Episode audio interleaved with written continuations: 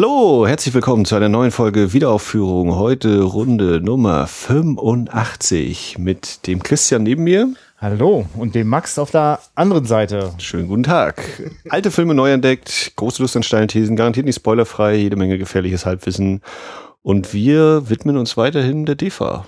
Wir bleiben bei der DEFA, so sieht's aus. Und bevor wir da ganz tief hineinsteigen, was hinter Denk bloß nicht, ich heule, steckt, würde ich sagen, mhm. denk bloß nicht, ich gucke mir keine neuen Filme mehr an. hm.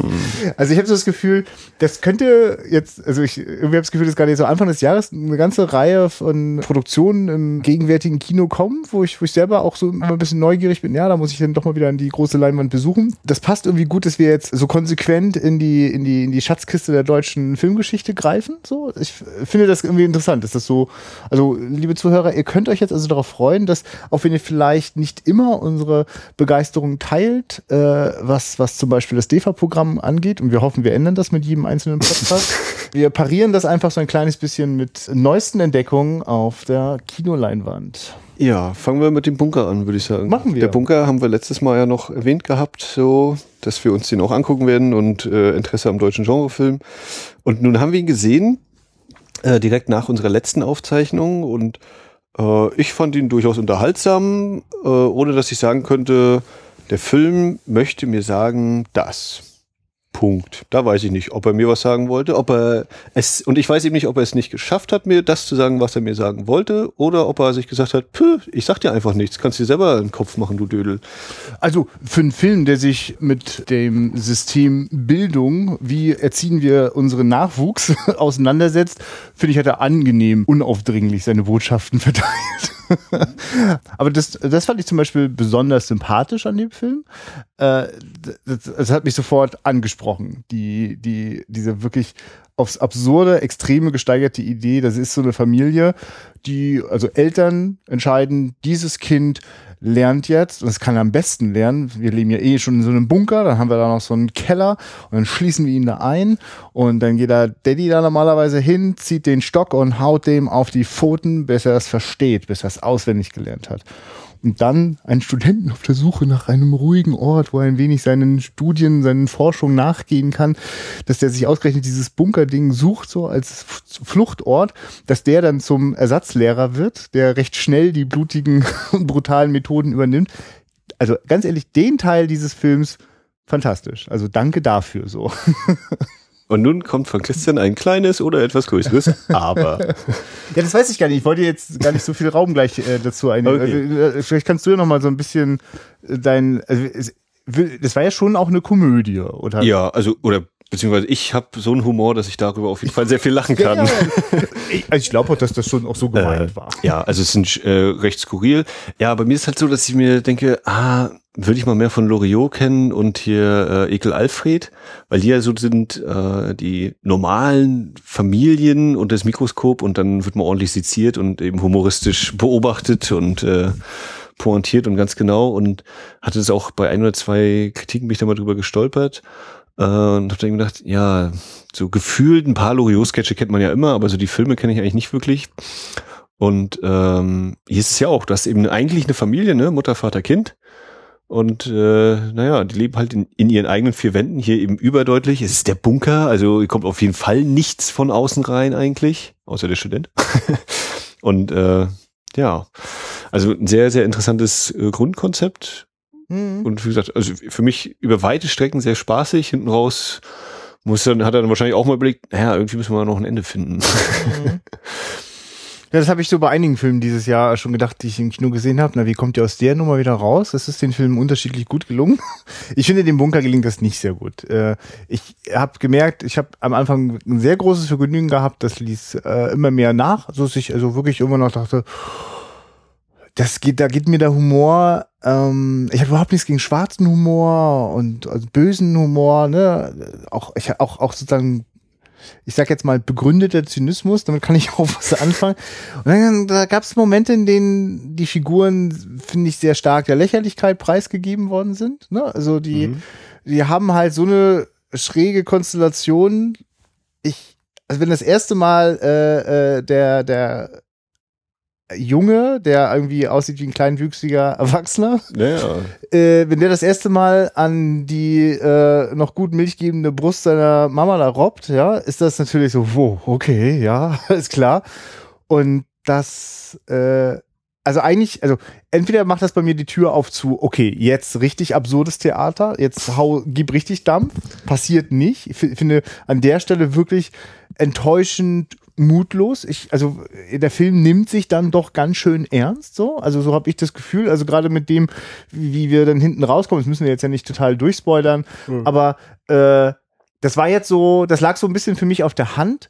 Äh, aber das war auch, also ich, also für mich baut sich da schon eine gewisse bedrohliche Spannung auf in, den, äh, in, in dem ersten Viertel.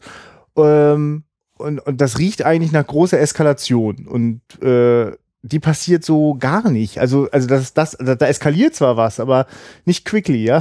Das, Und das, also ich, ich bin mir da nicht sicher. Also ich hatte, war so überrascht, dass der Film da an der Stelle dann so ein bisschen äh, das Tempo rausnimmt und äh, dann eigentlich von mir verlangt, dass die Figuren, über die ich öfter, also ich bin oft eingeladen, über die Fi- Figuren zu lachen, einfach weil die so bescheuert, dämlich, äh, so schräg gucken, weil die Zeitlupe so entwürdigend ist. Und dann soll ich aber auch wieder ganz ernsthaft und authentisch mit denen mitfühlen. Und ich glaube dem dann einfach irgendwann das nicht mehr. Ich nehme dem das nicht mehr ab. Also äh, mich, ich bleibe dann so an der Seite stehen, äh, finde immer noch, dass das äh, also wahnsinnig ambitioniert ist. Ich habe irren Respekt davor. Es ist der äh, erste Langfilm dieses Regisseurs, der viele Jahre lang Kurzfilme gemacht hat, äh, teilweise auch recht erfolgreich auf, auf Nachwuchsfilmfestivals unterwegs war. Und dann schafft er das, seinen Kinofilm ins Kino zu bringen, was mit Sicherheit keine leichte Übung war. Ähm, davor Vor habe ich großen Respekt und ich freue mich, dass es ein solcher Film ist. Vor allen Dingen auch mit den, mit den Produktionen, das hat es ja auch so halb mitgekriegt, dass er es ja quasi selbst finanziert hat und dann hier die Lindenstraße-Macher, Geißendörfer, da noch mit zur Seite quasi gesprungen sind. Ja. Ja. Also keine Filmförderung oder sonst wie. Und glaub mir, man muss ein wahnsinnig überzeugender Mensch sein, um äh, Leute, die da Geld äh, äh, in die Hand nehmen, also auch wenn es ein Film ins Kino schaffen soll, müssen einfach ein bisschen, also da muss einfach äh, Leute, die vor allem wollen, dass die Zahlen stimmen, die muss man auch erstmal überzeugen, dass dieser Stoff das auch bringt. So. Und das ist mit so einem Stoff nicht einfach. Und ich bin froh, dass er es mit so einem Stoff versucht hat und nicht mit irgendwas weiß ich nicht, einer weiteren Till Schweiger Variante von Komödien oder also, ich bin also, total froh darüber. Für mich persönlich ein durchaus letztendlich enttäuschender Film, aber ich freue mich sehr und werde neugierig schauen, was, was der in Zukunft bringt. Und ich freue mich auch, dass der eine gewisse Aufmerksamkeit bekommen hat, weil in meiner kleinen Filterblase der äh, äh, deutschen Filmnerds äh, ist er auf großes Interesse und durchaus auch Ja. auf viel Anklang gestoßen. Ja, bei mir auch. Ja. Ja, äh, ich würde jetzt ganz kurz so, jetzt haben wir gerade zum Thema Kurzfilme, einen Langspielfilm machen und so. ja. Äh, steht da hier nicht auch was an? Ja, wir hätten da auch so ein Machwerk. ähm, ja, wir haben, äh, wir sind äh, so, ach, oder ich wie kann ich denn? Ich, ich Max, verfühle mich mal nicht, dass ich zu lange darüber rede. Also, Christian, ich habe Ja, von Ray John Stage gehört Dankeschön, ja. und jetzt, wo die Folge draußen ist, war die Weltpremiere. ja, ist vorbei stimmt. im Mauclub, aber am, bei uns im Livu ist am Freitag, den 13., nee, Samstag, den 13. um 22 Uhr kommt Rage on Stage. Ich habe gelesen in der Werbung, der spektakulärste Zombie-Film, der jemals in MV gedreht worden ist. Ja, Betonung liegt natürlich auf jemals in MV. Wir sind uns ziemlich sicher, dass wir da nicht allzu viel Konkurrenz haben. Wir lieben unser flaches, manchmal doch recht tristes, aber eigentlich wahnsinnig interessantes Bundesland und haben vor zehn Jahren tatsächlich äh, so ein bisschen den Traum vom eigenen großen Actionfilm geträumt. Äh, wir, das waren Leute aus Rostock und Wismar, die schon sich vielleicht bei Kurzfilmdrehs kennengelernt haben oder sonst wie irgendwie neugierig waren oder einfach nicht rechtzeitig Nein gesagt haben. Denn das sollte mal 20 Minuten Trashfilm mit einer engagierten Jugendgruppe sein, die äh, eine ganze Zeit äh, Schauspielworkshops mit dem äh, Regisseur Marc Sternkicker gemacht hat. Und das wuchs und wuchs und es hörte, also es war wirklich so ein bisschen wie so, wie so etwas, wo etwas Zombieblut drauf getropft ist und plötzlich hat das immer weiter metasiert und äh, die Ideen wurden immer größenwahnsinniger. Und ich meine übrigens größenwahnsinnig an der Stelle wirklich so äh, so dieses so sympathisch verklärend, ja, weil äh, es war einfach so, wir hatten äh, äh, zwei Jahre lang mindestens den ganzen Sommer und noch so manche andere Urlaubs- und Ferienzeit war uns einfach, wir hatten einfach die Gelegenheit. Ich habe damals versucht, selbstständig zu werden. Das hat gar nicht geklappt, aber ich hatte ein bisschen Förderung vom Amt und konnte mir das einfach leisten, da monatelang äh, in irgendwelchen Industrieruinen rumzukriechen. Ich habe die Kamera bei dem Film gemacht. Ähm, das Drehbuch wurde oft am Abend oder in der Nacht weitergeschrieben, um die Szenen, die wir dann am nächsten Tag gedreht haben. Das war chaotisch. Da sind viele Sachen schiefgegangen. Als der Film abgedreht war, haben wir jetzt festgestellt, dass wir ihn noch nicht ganz abgedreht haben. Da fehlten noch so ein paar Szenen, das hat gar nicht hingehauen. Okay. Jahrelang haben wir versucht, den zusammenzuschneiden und so weiter und so fort. Da gibt es eine ganze Reihe von Dingen, die da passiert sind. Das Schöne ist, dass gerade während der verrückten Dreharbeiten auch einige Leute viel Zeit hatten und ein bisschen eine Kamera drauf gehalten haben. Und äh, wer Lust hat und neugierig wird, äh, was so hinter diesem Film steckt, und ich habe das Gefühl, ohne die Entstehungsgeschichte ist der Film nur halb so interessant. Also für mich ist das so, ist so unser ganz persönliches Apocalypse Now, so, wo ich auch Entstehungsgeschichte und Film als ganz gesamt Gesamtkunstwerk betrachte. Und äh, auf jeden Fall als Gesamtmachwerk betrachte ich Rage on Stage und die sogenannte Zombie-Filmschule. Die kann man auf YouTube sich anschauen. Jeden Freitag mache ich da eine neue Folge. Zehn Folgen gibt's schon. Ähm, wo äh, ich mir Leute wie die Tonfrau, den Regisseur, die Schauspielerin, wen auch immer ich noch irgendwie greifen konnte, zehn Jahre später, habe ich mir einfach mal vor die Kamera geholt, zeige altes Making-of-Material und wir sinnieren äh, und schmunzeln ein wenig über die Zeit, die wir da gemeinsam hatten. Und vielleicht kann man sogar tatsächlich was daraus nehmen, so diese, welche Dynamik das so hat, wenn man so mit Leidenschaft sowas verfolgt, von dem man selbst am meisten überzeugt ist. Und ständig trifft man auf Leute, die denken, ein Zombie-Film? Ich meine, du musst dir vorstellen, wir haben Leute gefragt, können wir bitte da dieses alte Hotel, das steht doch leer, können wir da nicht drehen und so? Was wollen sie denn da machen? Na, einen aufregenden, spannenden. Manchmal wollten die Leute schon das konkreter wissen. Ja, ja. Äh, aber irgendwie hat das immer geklappt. Es war auch wirklich so ein bisschen so eine goldene Zeit. Ich weiß nicht, ob man heute das noch so ohne weiteres machen kann. Wenn mal schon mal einmal Drehteams äh, so durch so eine Stadt gewütet sind, machen die das, glaube ich, äh, äh, nicht dem, dem nächsten Team nicht leicht. Weil ich glaube, an dem einen oder anderen Ort haben wir auch so unsere Spuren nach dem Dreh hinterlassen. Ich weiß nicht. Ich bin froh, dass es die meisten Gebäude, in denen wir gedreht haben, die existieren heute nicht mehr. Äh, damit dürfen alle Jugendsünden auch. Äh, damit, damit, ist dieser, damit ist dieser Film für die Filmhistorie unheimlich ja. bedeutend. So, wer sich jetzt wundert, ich habe nicht ein Wort über den Film gesagt. Ich, ich bin, glaube ich, auch wirklich der Schlechteste, der das tun kann. Ich bin einfach froh, dass wir jetzt tatsächlich diese Weltpremiere, also jetzt, wenn ihr es hört, ist sie schon vorbei. Ich bin jetzt noch ganz aufgeregt, wie es läuft. Und äh, danach freue ich mich sehr, mal mit Leuten zu sprechen, die von diesem ganzen Wust damals gar nichts mitbekommen haben. Die gucken heute in den Film, 72 Minuten lang äh, Actionkomödie mit Zombies. Ja, mal gucken, ob das funktioniert. Äh, mit Laiendarstellern, äh, ohne großes Budget, aber mit viel Kreativität bin sehr neugierig, was du dazu sagst, Max. Ich versuche auch den anderen äh, Filmpodcaster, der hier in unserem erweiterten freundschaftlichen äh, Filmpodcaster-Netzwerk äh, so dabei ist, äh, versucht die ein bisschen neugierig zu machen. Vielleicht hört ihr noch mal ein bisschen was davon. Ich wäre sehr neugierig, Feedback zu bekommen. Wird der denn auf DVD veröffentlicht? Ja, das ist mal. Ich, verstehst du, Max? Nee, okay. Ja, ich, ich habe mal jemand, hat, diese Frage, Max, wurde mir am Set 2006 von einem ganz lieben Praktikanten gestellt, der einfach zwei Wochen lang sich abgerackert hat, vor allem Wände gestrichen und so, ja. Und dann fragt er mich das und ich sage, das wird die fetteste DVD ever. Und natürlich kriegst du die, du bekommst eine und deine Mutti bekommt eine und deine Geschwister auch. Verstehst du, nichts ist passiert zehn Jahre lang. Bitte zwingen mir nicht solche weiteren Lügen ab. Die Weltpremiere, sie wird passieren, da bin ich mir ganz sicher. Hoffe ja. ich. Bleiben wir doch ein bisschen bei Lügengeschichten und ja. kommen wir zum aktuellen Kino mit Hateful Eight. Die Lügengeschichten, ja stimmt. War eigentlich ein schöner Abend mit Agatha Christie so, oder? ja, äh, John, John Carpenter hat gedacht, Mensch, The Thing hat jetzt also nochmal jemand gedreht, nur dass es halt irgendwie ein paar Jahre früher spielt und kein Alien dabei ist. Ja, äh, äh, Hateful Eight, der achte Film vom achtsamen Quentin Tarantino. Äh, ich habe ihn gesehen als äh, 2K-Projektion, äh, Originalversion ohne Intermission, aber wir hatten eine verbockte Pause drin. Ach, Herr Jenny, wirklich? Äh, oh, ja, gut, dann. Ja, pass auf, das Licht ging an. Ja. Also Kapitel 3 war zu Ende, das Licht ging an. Ja. Also, ja, man hörte ich noch, aber man hörte noch den, den Schneesturm. Das so, hm, ja, und dann Kapitel 4 wird eingeblendet. Quentin Tarantino fängt an zu erzählen im ja. Off. Und nach fünf Sätzen, und da wird gerade jemand rausgetragen, dann kam die Pause. Und so, ah, das ist echt bitter. Und, Naja, kann man dann in dem Moment nicht mehr ändern. War so, war wirklich ein bisschen doof, weil gerade auch so mitten im Satz rausgehauen. Äh, Gott. Eigentlich müssen wir das Ähm, alles Quentin ja. Tarantino erzählen, der wird dir die Hölle heiß machen. naja, aber äh, das war auch, ja. Und sonst, äh, wie das eben ist auf so einer 235er Leinwand, äh, ne, mit 270 Bild, also 2,76 zu 1 als Format, äh, kann sich dann jeder selbst ausrechnen. Finde, man konnte trotz, also ich glaube, dein Erlebnis war da deutlich besser, was das Bild angeht. Ähm, aber ich fand es trotzdem, war es eine interessante Erfahrung. Ja, ich, äh, boah, ja. hm, oh. Sag doch mal, wo du ja, ja, ja, genau. Ich versuche, aber wir müssen noch gucken. Dass ich würde gerne noch ein, zwei Sätze wirklich gerne mit dir, äh, von dir hören zum, zum Film selber so, ne? Der technische Aspekt, ja. Ich habe die 70 mm Fassung sehen dürfen. Ähm, die äh, läuft in Berlin im Zoopalast beispielsweise und dann, glaube ich, noch in drei anderen Kinos in Deutschland.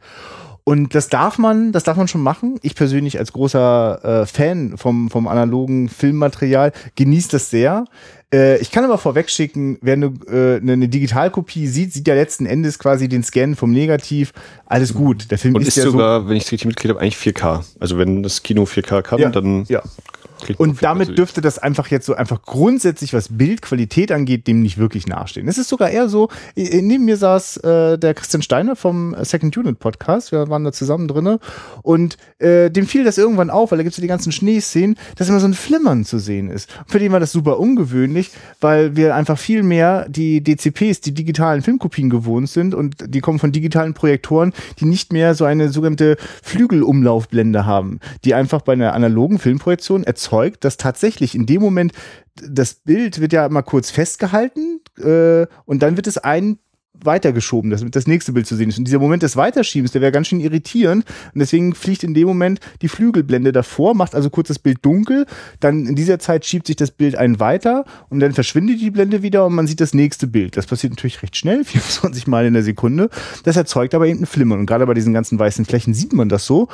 Das Bild war, der Bildstand war auch ein bisschen unruhig, so. Lauter Dinge, die man überhaupt nicht mehr gewohnt ist, dass die ganz normal waren bei einer analogen Projektion, äh, waren plötzlich da von einer 70 mm Projektion, bei der man die ganze Zeit ja suggeriert bekommt, alles perfekt, besser, eigentlich dem äh, digitalen Haus hoch überlegen. Sie ist dem nicht haushoch überlegen, sie ist etwas anderes. Und äh, das, dem habe ich total gerne gefrönt. Ich entdecke da drin eine äh, bei mir passiert da was, wenn ich äh, sozusagen Farben, die sozusagen auf einem äh, äh, Filmmaterial projiziert werden auf die Leinwand. Das sind halt keine Pixel. Aber m, weiter würde ich da jetzt an der Stelle mich gar nicht versteigen wollen, weil das ist wirklich die gute altige Diskussion zwischen CD und Vinylliebhabern. Äh, und sie ist eigentlich pointless. Also du kommst auf gar keinen argumentativen äh, Schlusspunkt, der irgendeiner Seite mehr Recht gibt als der anderen, sondern du kannst tatsächlich einfach nur sagen, hier fühle ich mich wohl oder das brauche ich gar nicht. Und ich war ich war im siebten Himmel des Kinos. Hattet ihr in der Intermission Musik?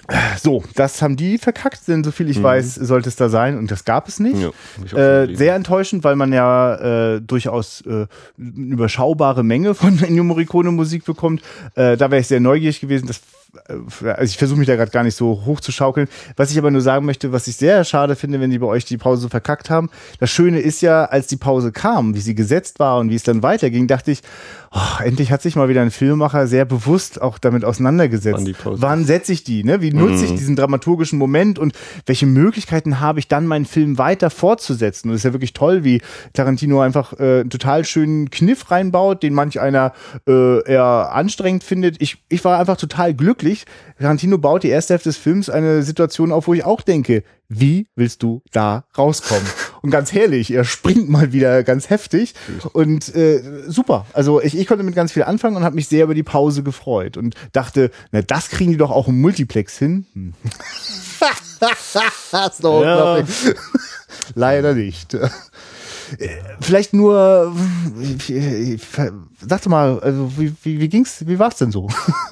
Ich habe ein tolles, eigentlich einen schönen Filmabend gehabt. Also ich habe, äh, ich muss sagen, ich habe längst nicht alles verstanden, was Ja, in der ja, UV ja. genuschelt und ja. geschmuggelt wird. Mein Lieblingsteil ist eindeutig äh, Cut off my legs and call me shorty.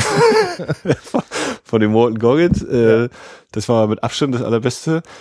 Und ja, äh, am Ende ist auch das wieder fand, oder für mich war auch am Ende das ein guter Film. Äh, es war so ein bisschen dieser Star Wars-Effekt. Ich hatte nicht, ich hatte nie dran geglaubt, na, das wird jetzt das super mega riesen ultimative Erlebnis des Jahres oder sowas werden. Aber es ist ein guter Film, vielleicht sogar ein sehr guter Film. Muss ich vielleicht noch mal ein zweites Mal irgendwann sehen. Ich wüsste nur nicht wann, wenn nicht im Kino, weil das zu Hause gucken ist, äh, ja, nachdem ich es jetzt im Kino gesehen habe, hm, da muss ich dann tatsächlich schon irgendwie die Hauswand anstrahlen, damit mir das so einigermaßen mhm. rankommt. Ähm, ja, und was ich eigentlich so super geil fand an dem Format, weil es ja auch einige, oder ich habe heute auch schon wieder mit einem unterhalten, der meinte, naja, hätte er jetzt nicht gebraucht, hätte auch so funktioniert. Ne?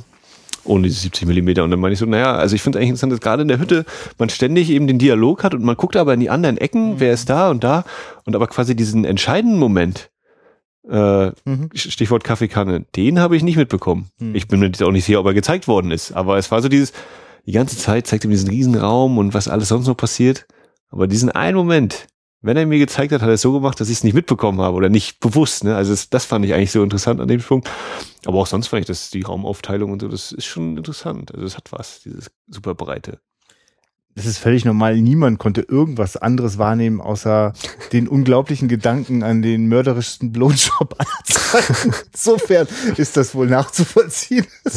Ach, da hat der Tarantino echt Spaß gehabt. Ich versuche mich mal auf äh, drei kurze Aspekte zu reduzieren.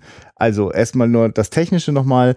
Äh, ach, wie schön, wenn eine Leinwand wirklich auch bis dahin maskiert ist, wohin projiziert wird. Denn das ist ja gerade bei dem Format gar nicht so einfach und sie haben es im Superlast wirklich auch hinbekommen. Äh, die 235 maskierte Leinwand sogar auch noch breiter zu machen. Es wurde nicht oben und unten abgekastet mhm. und nach links und rechts. Das war natürlich ein Effekt, wenn man denkt, es geht schon nicht mehr breiter, dann geht's doch noch ein Stück. Ähm, wirklich schade, wenn Filme, also ja, also auch andere, auch das normale CinemaScope-Format auf einer 185-Leinwand projiziert wird und oben und unten mhm. ist nicht abgekascht. Das, also gerade ab einer bestimmten Kino-Größenordnung wünsche ich mir das einfach. Naja. Ähm, jetzt aber zum Film. Jennifer Jason Lee, aber hallo, ich muss dir ganz ehrlich sagen, im Trailer dachte ich so, oh, weiß ich gar nicht, ob ich die jetzt so gerne mal wieder im Kino sehen möchte. Und das hat der Film also wirklich, also das ist wirklich dieses Geschenk, das einem Tarantino wirklich macht als Schauspieler, der vielleicht weniger sichtbar geworden ist, also oder für mich in meiner Wahrnehmung. Und dann hat die da einen Auftritt und legt eine Show hin, wie nichts Gutes und da wirklich eigentlich nahe, gerade dank dem breiten Bild immer wieder äh, äh, sozusagen, sie kommentiert eigentlich jede einzelne Szene. Wenn man genau hinschaut, ja. ist sie ständig dabei und äh, die hat da einen krassen Leidensweg. Äh, fantastisch, sehr beeindruckend für mich. Ähm, und ansonsten macht also, das, das, das, was mich wirklich so tief berührt hat, äh, Tarantino kotzt wortwörtlich und bildlich äh, Blut und Galle angesichts dieser schier undurchbrechbaren Spirale der Gewalt, in denen sich die Amerikaner schon seit Ewigkeiten befinden und sie kommen da nicht raus. Und du kannst einen alten Film darüber machen, du kannst einen aktuellen Film darüber machen. Ich finde es echt interessant, dass eigentlich Tarantino seit Reservoir Dogs gar nicht so viel Neues zu erzählen. Er erzählt es eigentlich immer wieder. Und äh, dabei habe ich ihm schon lange nicht mehr so gerne zugeschaut, wie er das mal wieder erzählt. Und der wird ja wirklich langsam so kompromisslos und zynisch dabei, ich weiß nicht genau, wohin das führt bei seinem offenbar zehnten und letzten Film, der, den er ja immer so androht. es gibt so ein, zwei Gewaltspitzen in dem Film.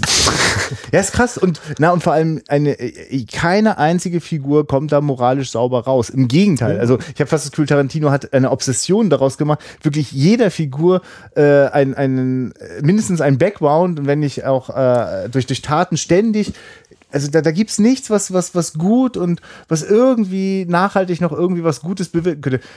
Ja, der ja. doppelte Boden ist halt äh, dabei, ne? Äh, ja. ja, und ja. also deswegen ist auch die Schlussszene, finde ich, eben so bezeichnend, dieses, ja, ist es nur so oder ist es doch nicht so? Und was, was kann ich eigentlich glauben? Wem, wem konnte ich glauben? Wem glaube ich jetzt? Äh, das ist ja wirklich ein, ja.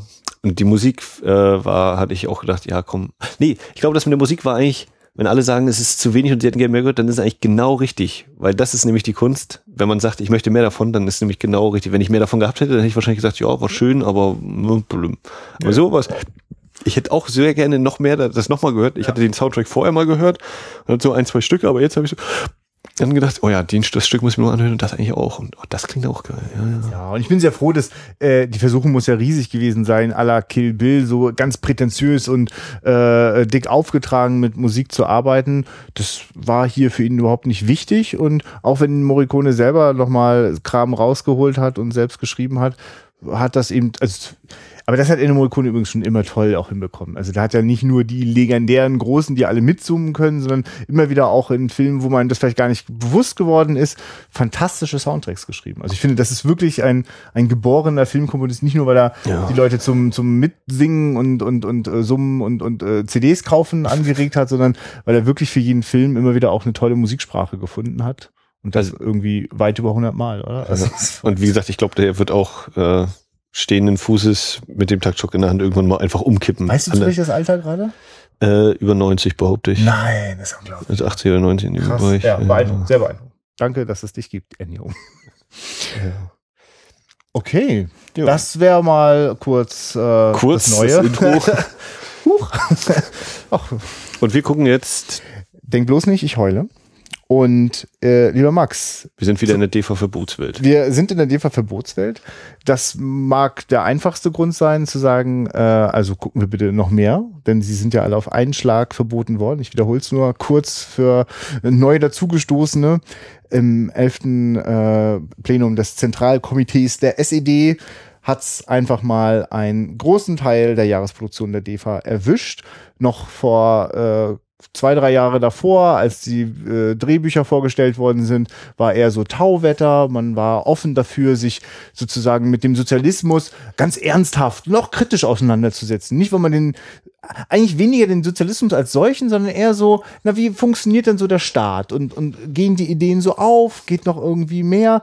Man darf ja wirklich mal sagen, die meisten Regisseure der DEFA, das waren überzeugte Sozialisten. Die äh, haben meistens auch äh, äh, ihren Parteiposten in der SED gehabt. Aber äh, es sind eben äh, Künstler und Geschichtenerzähler, die eigentlich ganz herrlich auch, äh, äh, also man darf ja eigentlich immer sehr, sehr dankbar sein für den kritischen Blick. Und jetzt kommt der Bogen. Wir gucken einen Film heute, in dem es darum geht, dass ein Schüler einfach seinen kritischen Standpunkt nicht versteckt, nicht abschmirgeln lässt, äh, sondern ihn sichtbar macht. Und deswegen irrsinnigen Ärger nicht nur in Schule, sondern ganz schnell mit allen anderen Menschen auch bekommt.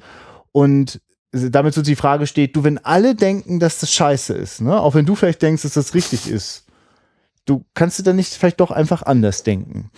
Und ähm, das ist etwas, was, das ist einfach für mich mittlerweile ein sehr persönliches Thema, das mich sehr umtreibt. Äh, ich kann an der Stelle, muss ich das einfach erwähnen, weil das wird sicherlich auch nachher eine Rolle spielen. Ich habe den Film noch nicht gesehen, aber ich bin mir sicher, das wird mich einfach immer wieder an bestimmten Stellen berühren. Äh, ich arbeite äh, in Schule als Integrationshelfer und das bedeutet, dass ich immer wieder in Berührung komme mit System Schule und vor allem mit den Kindern äh, Kontakt habe, äh, die auffallen. So und ganz schnell stell, wird festgestellt, ja, das liegt jetzt an dem Kind. So das Kind ist sozusagen falsch und jetzt äh, erwartet man dann vom Integrationshelfer, macht das mal richtig. So und dann komme ich da an und ähm, denke, da ist jetzt so eher so gesamt äh, systemisch ist da was schief. Falsch würde ich gar nicht sagen, aber der macht das jetzt gerade ganz schön doll sichtbar. Und ich sage dann erstmal mal Danke zu dem Kind und dann sage ich eigentlich, dann lasst uns doch mal drüber reden. Und dann wird es immer schwer und dann wird es aufregend. Und jetzt bin ich sehr gespannt. Wir gucken einen Film aus dem Jahre 1965, wo es auch um, so, also nicht um die Integrationshilfe geht, sondern es geht einfach darum, äh, einer macht sichtbar, was vielleicht schief steht. Oder vielleicht ist ja, vielleicht merken wir auch, ja, du, das, da hat das, er selber steht schief und die anderen hätten ihm da eigentlich weiterhelfen können. Ich bin sehr gespannt und äh, kann wirklich, also ich merke, das ist ein ganz großes Vergnügen für mich, Filme zu schauen, die sich, äh, also wenn ich selber auch in der Nähe des Themas bin, bin ich mal ganz, ganz gespannt, weil Ja. das Tolle ist, ein Drehbuch zu schreiben, da musst du so viel über die Themen nachdenken, äh, wie konstruierst du die Handlungen, wie spitzt du Sachen auch zu, wie machst du aus zehn Ti- äh, Figuren, machst du vielleicht Eine. zwei, drei oder eine, ja, genau. Ja. Ähm, und da habe ich große Lust drauf. Ich hoffe, ich hoffe, dass der Film all diese Erwartungshaltung Nicht, dass ich mir viel erhoffe, aber ein bisschen kann er schon abliefern. Ja. Ja, denn. mal gucken, ob einer heult. So, wir sind wieder zurück. Wir waren nie weg. Das stimmt, aber na, wir waren ja quasi für die Zuhörer mal kurz. Ich habe gerade überlegt, so wieder, ach, das wäre jetzt wieder eine Folge gewesen, wo man gleich am Anfang hätte sagen sollen, es wird Kapitelmarken geben. Aber wer jetzt schon bis hierhin gehört hat, wird das entweder schon festgestellt haben. Und ich stelle mir vor, immer dieser Moment, wenn jemand wirklich nur über dieses Audio-File stolpert, keine Ahnung von diesem Konzept hat und jetzt, glaube ich, gar nicht klar, klar darauf kommt, dass wir nach Hateful Eight wieder erstmal im Jahr 1965 bei der DEVA gelandet sind. Tiefste, tiefste schwarz-weiß Orvo-Kinefilm war es diesmal, nicht Orvo-Color, denn wir haben einen schwarz-weiß-Film gesehen. Ja, und im breitesten Cinemascope. Oh ja. Also nicht im allerbreitesten, ne? aber Aber war schon. dem breiten. Ich habe kurz überlegt, sag mal, dein Fernseher ist ja breiter geworden. Irgendwas komisch. Ja. Äh, ja, wir haben gesehen, denk bloß nicht, ich heule. Und ich habe direkt schon wieder keine Ahnung mehr, wie der Regisseur heißt. Ähm, Vogel mit Nachnamen. Ah ja, stimmt. Kurt Vogel, Ah, du, das, das, Mhm. das lassen wir jetzt so nicht stehen, das guck ich nach. Der Frank Vogel war. Frank Vogel. Und äh, bei Denk bloß nicht, ich heule geht es um Peter, gespielt von äh, Peter, wahrscheinlich sogar Hans-Peter Reuse. Und äh, Peters Vater verstirbt und der lässt ihm eine gewisse Menge Geld und den Rat, Leben ist wichtig. Und dann erfahren wir, dass Peter in Folge eines sehr merkwürdigen Aufsatzes anscheinend äh, ja nicht von der Sch er ist nicht rausgeschmissen worden aus der Schule, er ist an die Basis geschickt worden. äh, wie es sein Ja. Lehrer später mal ausdrücken wird. Und ähm, ja, Peter hat ein Peter sucht seinen Platz in der Welt. Peter weiß nicht, warum die Republik ihn braucht oder warum er die Republik brauchen sollte und äh, so ein bisschen Pubertät, so ein bisschen alles in Frage stellen und so ein bisschen aber auch, Leute, ich kann das trotzdem, auch wenn ihr meint, äh, ich, ich soll jetzt hier nicht an der Schule, ich mache das trotzdem irgendwie. Ich gehe, dann irgendwann gehe ich auch meinen Weg. So, und dann gibt's noch die Anne, äh, in die verguckt er sich und die verguckt sich in ihn und ja. Du darfst gerne das noch. Also ich habe versucht, vor allen Dingen davon ausgehend, ich habe einen ganz anderen Film erwartet, nachdem du sagtest, ja, ein Schüler, der Ja, halt, ja, äh, ja, ja, ja, weil ich auch, glaube ich, fünf Klassenstufen niedriger mindestens Ja, angesetzt ja, ja. hatte. Also genau so viel und so wenig wusste ich vorher von dem Film. Ähm, und es ist so, dass ich, also ich, ich finde es eigentlich ganz schön, dass der Film quasi den Teil damit eigentlich überspringt. Also wir dort einsteigen, wo der schon äh, längst ähm, auf Distanz zur Schule mal geschickt worden ist. Äh, eine Distanz, die äh, ihm ja immer schnell unterstellt worden ist und die er dann irgendwann auch einfach so angenommen hat. Ähm, ja, aber war ich jetzt selber auch, also musste ich auch mich kurz erst so ein bisschen sortieren, aber das sorgt ja für einen interessanten Perspektivwechsel, weil äh, jemand, der da schon erstmal raus ist und äh, die ersten Minuten auch überhaupt nicht den Eindruck macht, dass er da wieder hinwollen würde, äh, das ist natürlich toll, wenn der da mal zwischendurch vorbeigeht, äh, auf, äh, durch die Hausflure brüllt, weil Einfach lacht. ja, genau. Und letztlich aber ja tatsächlich schon, das wird dann, dann wenig später dann ja eigentlich klar, das ist eigentlich auch äh, schon weiterhin der Bedarf nach Aufmerksamkeit und äh, nehmt mich doch bitte mal wahr. Aber ich würde gerne so wahrgenommen werden, wie ich bin. Also ich, äh, Ich würde gerne ernst genommen werden. Ja. allem, Ne? Also ich würde gerne mit euch reden. Im Ja. Sinne von mal gucken, was rauskommt. Eine ergebnisoffene Diskussion führen, wie man das gerne mal Ja. äh, ausdrückt. Und nicht einfach der andere, der Ältere hat seine Meinung und der äh, ist der Meinung, er muss anleiten, weil der Jüngere ja keine Erfahrung hat. Das wird dann auch nochmal schön ausbuchstabiert hinten raus. Ähm, und eben, nee, lass mich doch auch einfach mal eine Meinung haben. Vielleicht bin ich ja auch schon in einem gewissen Alter, wo ich das dann auch machen muss, wo, wo mich eben keiner mehr anleiten kann, selbst wenn er es wollte. Ja, und ich finde das interessant. Also, das also ein Film, der äh, das thematisiert, dass jemand einfach also eine kritische Position bezieht und äh, zu der auch steht. Und eigentlich nicht, er will ja gar nicht, dass die anderen sagen, äh, äh, du hast total Unrecht äh, oder du hast total Recht, sondern er will einfach nur, dass die, also, äh, also diese diesen Standpunkt annehmen können und ihren eigenen vertreten. Aber er wird eigentlich immer damit konfrontiert, du hab bitte nicht diesen Standpunkt oder hab gefälligst nicht diesen Standpunkt. Und interessant ist doch, dass dieser Film, der, also das kann man einfach nochmal so anfügen, über diesen legendären, äh, traurig legendären elften Plenum des äh, äh, bei der SED wurde dieser und das Kaninchen bin ich, das waren die beiden Beispielfilme, die dann auch dort vorgeführt worden sind, als schlechte Beispiele dafür, wie schlimm das ist, was dabei jetzt rausgekommen ist. Und dass man das hätte ja wohl nie äh, durchwinken dürfen, diese Drehbücher. Aber nun schaut euch dieses Resultat an. Äh, Wo kommen wir denn dahin? Ja, ne, ich weiß gar nicht, ob das jetzt so ein ironischer Scherz war. Am Anfang dieses Films ist so ein Restaurationshinweis äh, mhm. zu sehen gewesen, in dem dann unten stand Prädikat besonders schlecht im Gegensatz zu besonders wertvoll. Ja, oder nee, besonders schädlich. Schädlich, ja. schädlich. Oh ja, stimmt. Gott. Und ich weiß jetzt nicht, ob das wirklich ein Sprech ist äh, aus dem ZK.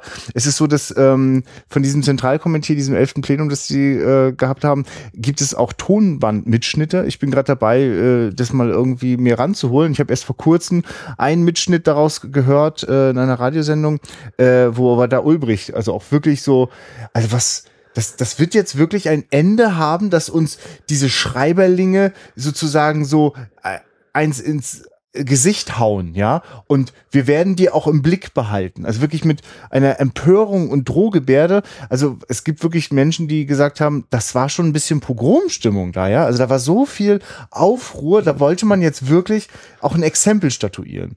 Und finde sehr interessant, dass also äh, in so einer Atmosphäre ist der Film natürlich eine perfekte Vorlage, um zu sagen, ja, guck mal, ne? Dabei, allerdings wirklich muss man dann, kann man nur in aufgeheizter Stimmung äh, das so einfach und eindimensional anschauen, weil der Film ist ja eigentlich eine schöne Auseinandersetzung auch damit. Und mhm. der Junge hat immer wieder für mich völlig überraschende Gelegenheiten, äh, äh, diese, diese, diesen Standpunkt immer wieder aufs Neue zu diskutieren, weil er fragt halt auch immer wieder nach. Äh. Ich finde, eigentlich ist es doch Papa, was hast du im Krieg gemacht? Ja. Äh, und die sind jetzt vielleicht zehn Jahre später, Papa, was machst du eigentlich jetzt? Ne? Und also selbst wenn du im Krieg in Anführungszeichen äh, der Gute warst, ne? also eben gegen die Nazis das gemacht hast und so, aber was ist denn jetzt hinten dabei der nächste Schritt? Was ist denn jetzt rausgekommen aus dieser, was hast du denn daraus gelernt? und was ist, was, ne, immer dieses Korrektiv irgendwie zu suchen oder beziehungsweise was dann eben nicht gesucht wird, unbedingt das Korrektiv, weil man der Meinung ist, so ist das richtig. Punkt.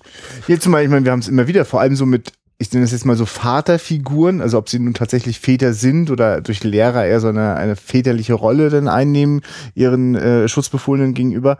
Die haben ja alle sozusagen eine Lektion aus dem Krieg äh, die sie weitergeben wollen. Und äh, eigentlich ist es interessant, also beim, ich, ich versuche gerade, also es sind ja für mich so, so, so drei sehr prägend. Ne? Also wir haben den, den Vater von Peter, mhm. wir haben den Lehrer und auch Schulleiter, glaube ich, von. Ja. ja aber zumindest den, den Lehrer von Peter äh, und wir haben den Vater von Anne. Ja. Und äh, alle da drei, diese, diese, diese Männer haben äh, unterschiedliche, äh, aber also sich ähnelnde, aber leicht, also oder sagen wir so, sie kommen ein wenig anders jeweils raus aus dieser Erfahrung, ne, mit wie sie das denn jetzt im Alltag umsetzen.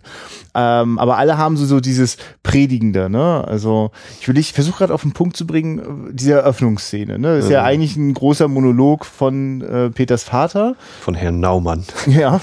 Und Herr Naumann überlebt auch die erste Szene nicht. Äh, der fällt da tot um am Ende äh, mit Herzinfarkt. Ich, ich versuche gerade das nochmal, weil der, der ist ja auch wahnsinnig enttäuscht. Der ist, ist der eigentlich enttäuscht auch von dieser sozialistischen Idee so? Also, ich meine, da gibt es auch diesen Konflikt mit der Mutter, ne? Dieses, ja. dass, dass die Mutter. Also, du wie ich das verstanden habe, ist der Vater mal aus der Partei rausgeschmissen worden. Ja, ja jetzt ja. ist er aus der Partei rausgeschmissen worden und ich habe das so verstanden, dass ja. er, äh, also so, ich glaube, so um, äh, nach der, also nach dem Zweiten Weltkrieg äh, hat er sich also sind, glaube ich, Sachen rausgekommen, die dann letzten Endes das irgendwann zum Rauschmiss ja. geführt haben, weil zum Beispiel, äh, dass er doch irgendwie 33. hat er das Parteibuch abgegeben ja, genau. und 45 hat er noch was gemacht. Ja, ne, nach dem Motto, äh, um nicht äh, äh, irgendwie den, den Nazis zum Fraß vorgeworfen zu werden, hat er sich lieber mit kommunistischen und sozialistischen Sachen lieber äh, fern. Ja, also. genau. Und das ist offenbar ein Konflikt auch zwischen äh, Mann und Frau, der nicht aufgelöst ist. Also weil sie sich enthalten hat, ist ja. die Essenz. Also als es darum ging, ihn aus der Partei auszuschließen, hat sie sich enthalten. Aber, aber mit dem Herzen hat sie für Ja gestimmt oder so. Ne? Naja, und, ja, und dann sagt er dem diesen Satz zu dem Sohn, ähm, das Leben ist vor allem da zum Leben. So, glaube ich, kann man das am ehesten.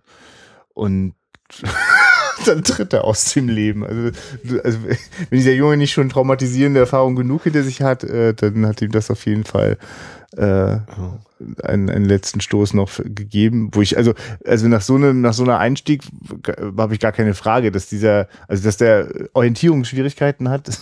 Vor allem auch sehr interessant, dass äh, Also wir haben die Opening Credits, dann kommt Ja. diese Szene bei dem Vater, dann stirbt der Vater und dann kommt der Titel des Films wird eingeblendet. Ne? Also in Anführungszeichen Vorspann. Also Ja. ja. Ja, ja, vor allem Ja. denk bloß nicht, ich heule, denn es ist ja tatsächlich auch so, dass äh, das ist ein Moment, in dem uns, also mir das nicht klar ist, kann der das eigentlich gerade fühlen? Also wie geht er damit um? Weil das nächste Mal, als das thematisiert wird, ist das äh, Teil seiner halbstarken Gesten so, ne? Und äh, erzählt irgendeinen Scheiß von, dass er einen amerikanischen Vater hat, der ihm die Dollars zusteckt und äh, er ist übrigens vor zwei Wochen gestorben und so. Also alles ist Pose, alles ist Verdrängung eigentlich, Ja. ne? Ähm, Na, alles ist eben dieses, jetzt lebe ich mal auf dem großen Fuß und schmeiß mal um mich, so wie der Milliardär, der mindestens 300 Frauen, weil er es mit ein paar vielleicht auch zwei Nächte ausgehalten hat in dem Jahr. Ähm, dass der Vater eben noch so eine Geschichte erzählt von einem Milliardär, der äh, Diagnose Krebs bekommt und daraufhin eben äh, lebt wie nichts Gutes und ein Leben lebt, wie zehn andere es nicht haben. Das ist die Aussage. Und so habe ich, ist dann mein Gefühl, das ist dann was äh, Paul, Paul? Paul, Peter? Peter. Also ich, Das ist das, was Peter dann, vielleicht hast du ja noch eine andere Mhm. interessante Figur entdeckt. das ist das, was Peter dann auch erstmals versucht, bis er dann schnell merkt, ach so, ja, dann ist das Geld alle und jetzt muss ich mir irgendwie was Neues überlegen, theoretisch. Ne? Ähm, ja, und dann beginnt quasi der nächste Abschnitt. Also das ist eigentlich so die erste Episode, nachdem der Vater dann verschieden ist. Ja.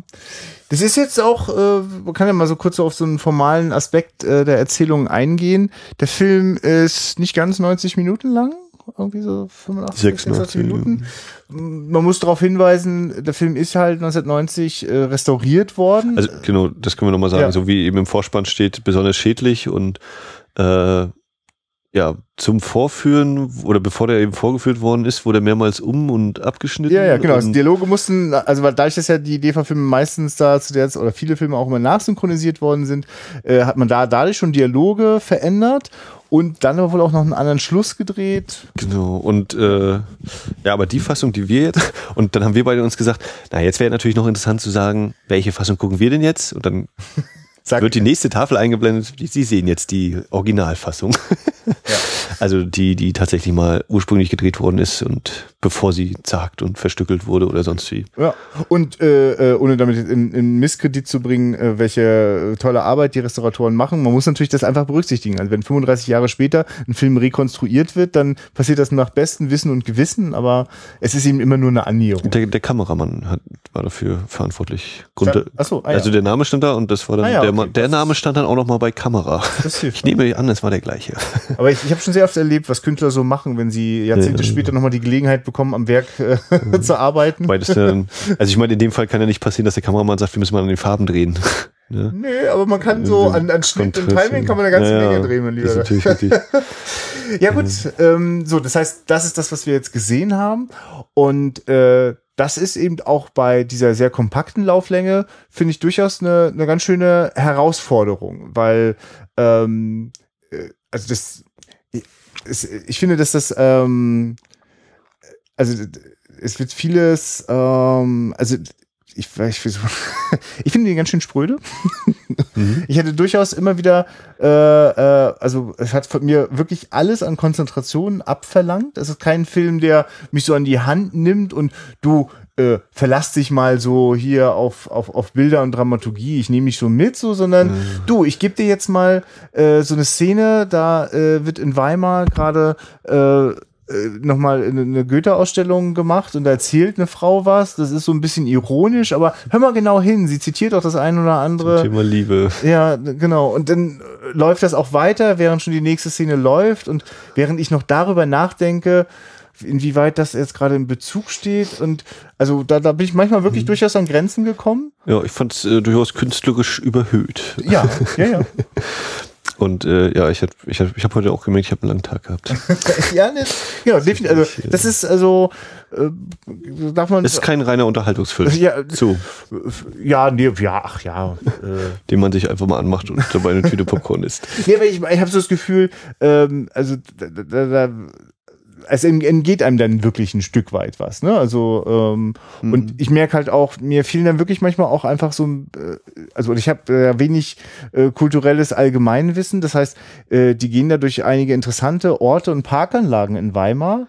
Äh, und wirklich Weimar erkenne ich erst, wenn ich dort äh, Goethe und Schiller als Statuen stehen sehe. Sonst äh, mir muss man das so groß zeigen. Also ich hätte auch nichts gegen Ortsschild gehabt. Nein, aber ähm, und dann sind die später auch an so einem Platz. Äh, das sieht aus wie ein riesengroßes Kriegs- oder Revolutionsdenkmal. Ja. Ich krieg's nicht einsortiert. Also ganz kurz habe ich überlegt, oh Gott, sind sie jetzt irgendwie kurz, haben sie einen Abstecher nach Leipzig gemacht? Ist es das Krieg Völkerschlachtdenkmal? Aber nein, ist es ja. nicht gewesen. Aber ich kenne es auch nicht. Ich ja. war auch noch nie in Weimar, von daher. Ja, das, das war ich Willkommen schon, im Club der äh, Kulturbanausen hier. Aber das, ja, ja, das hat nicht. Also das an der Stelle sei auch einfach mal eingefügt. Äh, hier jetzt mit so einem äh, äh, an der Stelle gebildeten Menschen zu sitzen, wäre, glaube ich, jetzt nochmal sehr aufschlussreich. Wir Ohne bleiben. zu sagen, dass wir ungebildet werden. Na, nein, nein, nein. Aber die, die gerade konkret diese, diese Gebäude da oder diese, ja, Bauwerke, ja. die kannte ich auch nicht. Ähm, aber wir, ich finde, es gibt trotzdem auch äh, einen sehr schönen her menschlichen Kern, an dem wir uns jetzt, glaube ich, auch ja. ganz so gut abarbeiten. Ja, was können. ich interessant finde daran, an diesen Bauwerken, ist so dieses, ja, sie sind da irgendwie, mh, hm, sie, sie wandeln auf den Pfaden der Geschichte.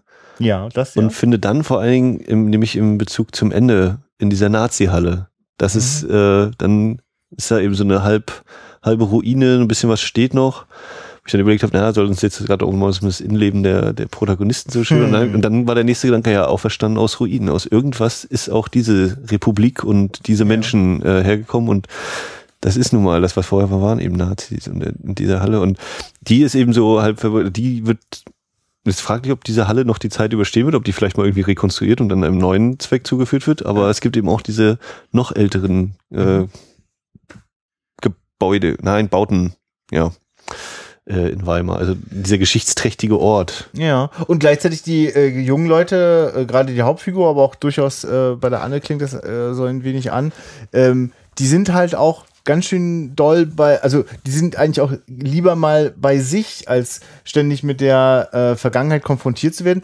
Also sie begreifen sie schon auch als ein Teil dessen, dieser Geschichte, aber äh, sie sind ständig damit äh, konfrontiert, dass die ihre also die die Älteren ihre Elterngeneration daraus Schlüsse gezogen hat und daraus ableitet ihr müsst so und so sein und so und so handeln. Und deswegen ist es auch mal gut zu sagen ich liebe die Republik weil die Republik die braucht nur Leute die sie lieben. Und wenn du sie nicht liebst dann brauchen wir dich gar nicht. Und also das ne, es entstehen halt sehr aggressive äh, äh, äh, reaktionäre äh, Elemente. Ja, ja, genau. Aber das, das finde ich übrigens, äh, fand ich ja. dann auch schön doppelt reaktionäres Element, asoziales Element ist was, ja. was immer wieder erwähnt wird. Und ich so gedacht, ja, und dann erzählt er von Physik und beziehungsweise Chemie ist ja dann auch Elemente. Also diese Doppeldeutigkeit mhm. da vielleicht auch. Ne? Also einmal dieses menschlich abwertend eben ein Element, aber eben auch, ja, wenn er gut, gut in Physik war, auch da muss er sich mit Elementen und sowas auskennen ein bisschen. Ja. Davon ist der Film wirklich ganz schön voll, so von solchen äh, äh, symbolhaften ja. und, und so Doppelungen. Ähm, das gibt ihm schon auch wirklich gelegentlich eine ganz schöne Schwere so. Ne? Also ich, ich äh, ja. also damit hatte ich dann auch gar nicht so gerechnet. Könnte äh, ein bisschen intellektuell sein. So. Ja, und also ich habe auch manchmal wieder dieses Gefühl, wie gesagt, ich kann mich nur mit außer Atem behelfen eigentlich, ja. so Einfluss der Nouvelle Vague, als er dann eben gleich in der nächsten Szene mit dem Anzug und so dasteht, dass ich auch, naja, so wie eben äh, Belmondo auf Bogart macht, so macht er hier eben auch so auf so einen schicken Typen, so, der sich sehen lassen kann. Und vermutlich könnten wir äh, die 60er, äh, äh, gerade die erste Hälfte, äh, so quer durch die äh, Kinogeschichten äh, diverser Länder gehen und würden immer wieder genau das feststellen. Ich meine, wenn ich mir dran denke, äh, wir hatten ja hier auch schon äh, Sejun Suzuki äh, äh einmal dabei. Kill, ne? Also auch da ist ja, also das ist ja deutlich zu spüren, da ist offenbar irgendwie was los in den 60ern gewesen. Und äh, das finde ich eigentlich ganz interessant, dass da, äh, das, das war wirklich ein, äh, ein globales Phänomen. Also da, wo Kino gemacht worden ist, da ist das, was möglicherweise bei Leuten wie Godard seinen Anfang genommen hat, äh, das ist nirgendwo spurlos vorbeigegangen. Das hat mhm. wirklich die Leute auf Ideen gebracht, äh, Sachen neu zu erzählen und die Sortierung eher auf so einer intellektuellen oder vielleicht auch auf einer emotionalen Ebene zu machen. Ne? Also nicht im Sinne von äh, ja, es muss halt A, B, C, D erzählt werden, ja. sondern ne, das vielleicht, vielleicht sagt da der, die Intuition oder der Intellekt, nee, wir könnten das jetzt mal damit verknüpfen. Das ist ja eigentlich die Idee mit den, äh, das, äh, es gibt ja genau dreimal in dem Film, das äh, ein, ein, ein, ein, ein, ein Monolog letztlich äh, in verschiedenen Situationen länger läuft, während schon die nächste Szene weitergeht. Mhm. Ne? Sonst passiert das das zweite Mal. Ah, das kriege ich jetzt gerade nicht so gut zusammen. Das dritte Mal ist es, glaube ich, äh, der, der in der, in der Schäferei ist, da in dieser Hütte wieder. Genau. Irgendwas. Ja, ja nee, also genau. Also es wird also immer wieder benutzt und ähm, das sind auf jeden Fall. Äh, ich überlege gerade, ja. von wann ist letztes Jahr in Marienbad? Landi Denier im Marienbad. Das weiß ich auch definitiv 60er. Aber, und der ist, also, früh. wenn er ich hoffe, er ist vor, vor, denk bloß nicht heute, damit ich jetzt nämlich ja. ganz klar sagen kann. Also dieser Film, so wie, äh, also da hat er sich geborgt, eben Aufteilung von Personen im Bild, im Raum äh, und auch dieses Überlappen der, der, der Stimme, dieses Weiterverhallen im nächsten, in der nächsten Szene. Äh, Gerade, ich denke speziell jetzt einmal an die Szene eben in dieser äh, Lagerhalle mit den, wie die Jungs da angeordnet ja. sind und dann vor allem auf dem Feld, wenn er betrunken ist und dahin läuft und du zeigst mir, ich ja, 61. 61, ist, wunderbar. Ja. Da bin ich völlig beruhigt ja. und sage, da, das haben die gesehen, das müssen die gesehen haben. Äh, also letztes Jahr in Marienbad ist ja quasi, ähm, ja, also wer da auch nur ein wer da nur an Popcorn denkt, äh, muss sofort wieder gehen. Also das ist, das ist so ein Ultra-Ding an äh, durchkomponiert. Hast du den mal gesehen? Äh, ich, nee, aber ich kenne ich kenn seinen äh, äh, Auschwitz-Film und da also okay, kann also, ich mir vorstellen. Wie ich, äh, also das ist so äh, Farben vor, nee Farben nicht, weil es schwarz-weiß ist, aber yeah. Form und Anordnung und Erzählung, das ist äh, ja, da muss man für diese Reise muss man gewappnet sein. Die sollte man nicht völlig unvorbereitet antreten, weil ich es, glaube ich, gemacht habe. Naja.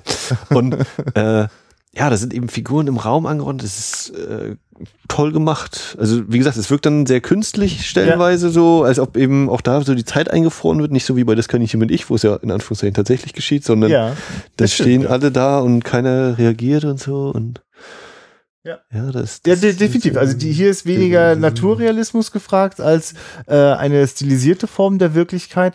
Ähm, was aber auch wirklich was damit zu tun hat, dass die ja wirklich mit äh, äh, viel so mit, also die werden ja ständig mit so, mit so künstlichen Konstruktionen äh, in Berührung gebracht. Ne? Also das, was halt so jetzt die Vorstellungen sind, äh, wie das jetzt zu laufen hat, wie man auf Arbeit zu funktionieren hat, wie man in der Schule zu sein hat, äh, wie man diesem Kollektiv, dieser Gesellschaft äh, äh, nützlich sein kann. Das sind halt alles so äh, idealisierte äh, Gedankengänge, die dann plötzlich so in Alltag transferiert werden und das teilweise halt ganz schön aggressiv. Wer da mal sagt, mhm. muss man das so machen und darf ich das übrigens auch mal doof finden und mal woanders gucken? Dann wird man, no, ah, also dafür ist jetzt gar kein Platz. Ich frage mich auch, ob es eine bewusste Entscheidung war oder äh, einfach nicht anders ging, Farbe und Schwarz-Weiß. Hm. Weil so oft wie eben gesagt wird, du mit deinen grünen Augen. Ja, ja, das stimmt, ja. Also ich, ich hoffe, es war eine bewusste Entscheidung. Oder ich, ich behaupte, ja, es war eine bewusste Entscheidung. Ein Haufen Bilder, die das unterstützen. Äh, ja, die das eben vielleicht auch nochmal so, ne? Ist eben schwarz oder weiß. So mit Grauzonen ist es halt nicht so äh, bei den Positionsaustauschrunden. Also am stärksten ist ja wirklich, wenn er dann seinen, wie heißt der, Röder, Röhler, wenn er den das erste Mal da innerhalb des Films wieder sieht und dann eben, ich möchte ehrlich sein. Ja, ehrlich möchte ich auch sein. Ja. Ja, jetzt sei doch mal ehrlich, du hast doch gelogen. Ach so, ja, nee, dann können wir das Gespräch auch lassen. Ja, es ist toll, geschenkt, weil ja. einfach nur dieses, ja, ich muss ja an das Leben des Galilei wieder denken mit dem Fernrohr. Ja, schaut, wenn ihr hier durchguckt, dann seht ihr, die Bahn des Planeten ist so und so. Also müssen unsere Berechnungen bisher falsch sein. Die, die Sonne dreht sich nicht um die Erde. Na, Moment, Moment, warum soll ich denn hier durchschauen? Und ja. wir wissen doch, dass der Recht hat. Und daran können Sie doch nicht zweifeln, dass jemand Recht hat hier, der der Herrscher ist. Ja. Nein, aber ihr sollt ja nur durchgucken. Warum, sollten, warum gucken sie nicht einfach durch? Und am Ende wird natürlich nicht durchs Fernrohr geguckt. Ne? Da, ja. Dazu lassen wir uns gar nicht hinreißen. Es ist, zack, so ist das. Punkt. Das finde ich ganz interessant, dass du, also wenn man diese beide, wenn man diese Szene nimmt mit dem Lehrer und äh, zum Beispiel die Szene, ich nehme jetzt relativ willkürlich, aber davon gibt es reichlich, äh, wie die im Planetarium, äh, wo das so philosophisch wird, ne? Wo du so dezent gelacht hast, als die Szene anfing. Ja, da war ich, äh, das war so ein Moment, in dem ich denke, das ist doch jetzt ironisch so, ne? Äh, und, und dann merke ich, naja, versuch mal kurz zuzuhören, was du eigentlich gerade ja. erzählt. Entschuldigen Sie mal eine kleine Abschweifung. Parallel läuft dazu ja aber der Moment, äh, dass er sich ja mit äh, seine Ex Ex-Freundin, die gleichzeitig die Tochter des Lehrers war. Ganz oder genau. ist. Ja, ja. Und von der er eigentlich gehofft hat, dass er da so ein bisschen mitgezogen wird und die selber aber immer weiter voranschreitet äh, und eigentlich gar kein Interesse daran hat, außer Ja. dass sie den wohl offenbar doch ein wenig liebt. Aber na, jedenfalls, äh, es gibt, das ist ein, zum Beispiel ein sehr künstlicher Moment, weil diese Philosophien äh, dieses ähm, äh, äh, Professors da oder wer auch immer das da moderiert, diese äh, Geschichte, äh, da, da läuft dann auch weiter, dieser Text äh, und in die nächste Szene. Und ähm, das ist also so ein künstliches Ding. Und das wird halt immer wieder Kontrast in Kontrast gesetzt mit äh, Szenen wie die beim Lehrer, die sich wirklich, also die ganz direkt und ganz konkret funktionieren, ne? Also in denen das denn, also da ist, an denen ist dann nicht künstlich noch irgendwas verschraubt oder so, ne? Sondern das sind auch so ganz herrliche kleine Schauspielmomente, das gerade, äh, wenn der Lehrer so anfängt, so, also wir sind jetzt, wir können jetzt mal offen reden, aber er rückt erstmal das äh, Bild Lenin. von Lenin wieder so ein bisschen gerade, ne? Nicht, dass der hier noch schief hängt.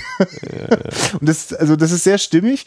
Und in diesem Wechsel, finde ich, habe ich dann auch äh, so im letzten Drittel ganz gut, äh, äh, bin ich dann ganz gut reingekommen in den Film. Ne? Also so, dass er mich dann am Ende sogar auch auf der menschlichen Ebene sehr bewegt hat, weil ähm, also da, ich hatte wirklich ein kleines bisschen die Befürchtung, dass es eher so ein bisschen formelhaft und abstrakt bleibt, aber ich finde, dass da eine gute Mischung hinkriegt. Also mit einem aktuelleren Film würde mir jetzt so ganz entfernt There Will Be Blood. Aber das ist natürlich eher der, Ja. der, der Ton, der immer noch so in die nächsten Szenen Ja, ja, aber das stimmt. Der hat ja auch ne? unfassbar Ist, äh, künstliche Sequenzen Ja. und manch, manchmal sind es einfach pures Schauspiel, pures menschliches Drama. Äh, Einer gegen den anderen, äh, äh, sozusagen Duell der Blicke bis hin zum. Äh, Ja, und um das noch, stimmt. äh, Ja. noch mal kurz zu Uschi Röder, also die, Ja. die Tochter des Lehrers, zurückzukommen. Ich finde, bei ihr zeigt sich ja eigentlich auch so eine, so eine gewisse ja, Verzweiflung. Ähm, Gerade wenn sie dann im Labor sind, wenn sie dann eben so sagt, ja, und ich stelle mir immer diese Gespräche vor, in fünf bis zehn Jahren, dann erzähle ich dir von dem und dem Element und ich, ich ne, den konkreten Text habe ich jetzt schon wieder vergessen. Äh, eben gerade weil das so, ja, sie kennt sich damit aus und für sie ist das quasi die Welt, aber für wen sonst noch? Und der Arbeitskollege, den wir noch aus König Drosselbart von letzter Woche äh, kennengelernt haben, der auch dann irgendwie so, hm, ja, nee, hm, dann gehe ich halt wieder, wenn du hier einen anderen Typen hast, so ungefähr. Also die eben auch so merkt, das, das, was ich mache, das macht mir Spaß und so, aber geliebt werden wäre auch toll. Und einfach, und tatsächlich, ich weiß das nicht, ob sie sagt bedingungslos, aber oder naiv, naiv geliebt werden. Einfach, einfach nur geliebt werden. Punkt. Ohne irgendwas. Das ist irgendwie so ihr ein, ein anderer Traum, von dem sie aber irgendwie nicht so wirklich äh, ausgeht, dass das sich in irgendeiner Weise erfüllen könnte. Ja, und ich finde es sehr Ja, interessant, ja. dass also in so einer, in so einem Sozialismus, dass auch da immer wieder den einigen Menschen passiert, dass sie eigentlich dann doch eher so einen Fokus haben, nee, noch besser sein, ne, und das besonders gut können. Und du, wenn ich dann am Frühstückstisch sitzen möchte, dann äh, kommt mir es vielleicht eher komisch vor, wenn ich da über, also in, an anderen Sphären unterwegs bin und du da gar nicht hinterherkommst. So, ne? Also sie hat eigentlich genau diesen Konflikt. Naive Liebe oder intellektuelle Herausforderung, ne? Es geht ständig was kaputt. Der Vater knallt das Radio kaputt ganz am Anfang. Ja, Bei der Uschi ja. fällt nachher die Pipette runter. Stimmt, ja. Der Traktor geht kaputt. Ja. Ihn das erste Mal bedient? So, jetzt muss ich noch eine Verbindung zwischen diesen Dingen herstellen. Ne, ne, die Verbindung Aber- ist in jedem Fall Peter, der, der ja letztlich, guck mal, Peter, man könnte es mal vereinfacht sagen, Peter läuft umher in der Welt, ist auch durchaus offen und kontaktfreudig und fragt eigentlich nach Anschluss.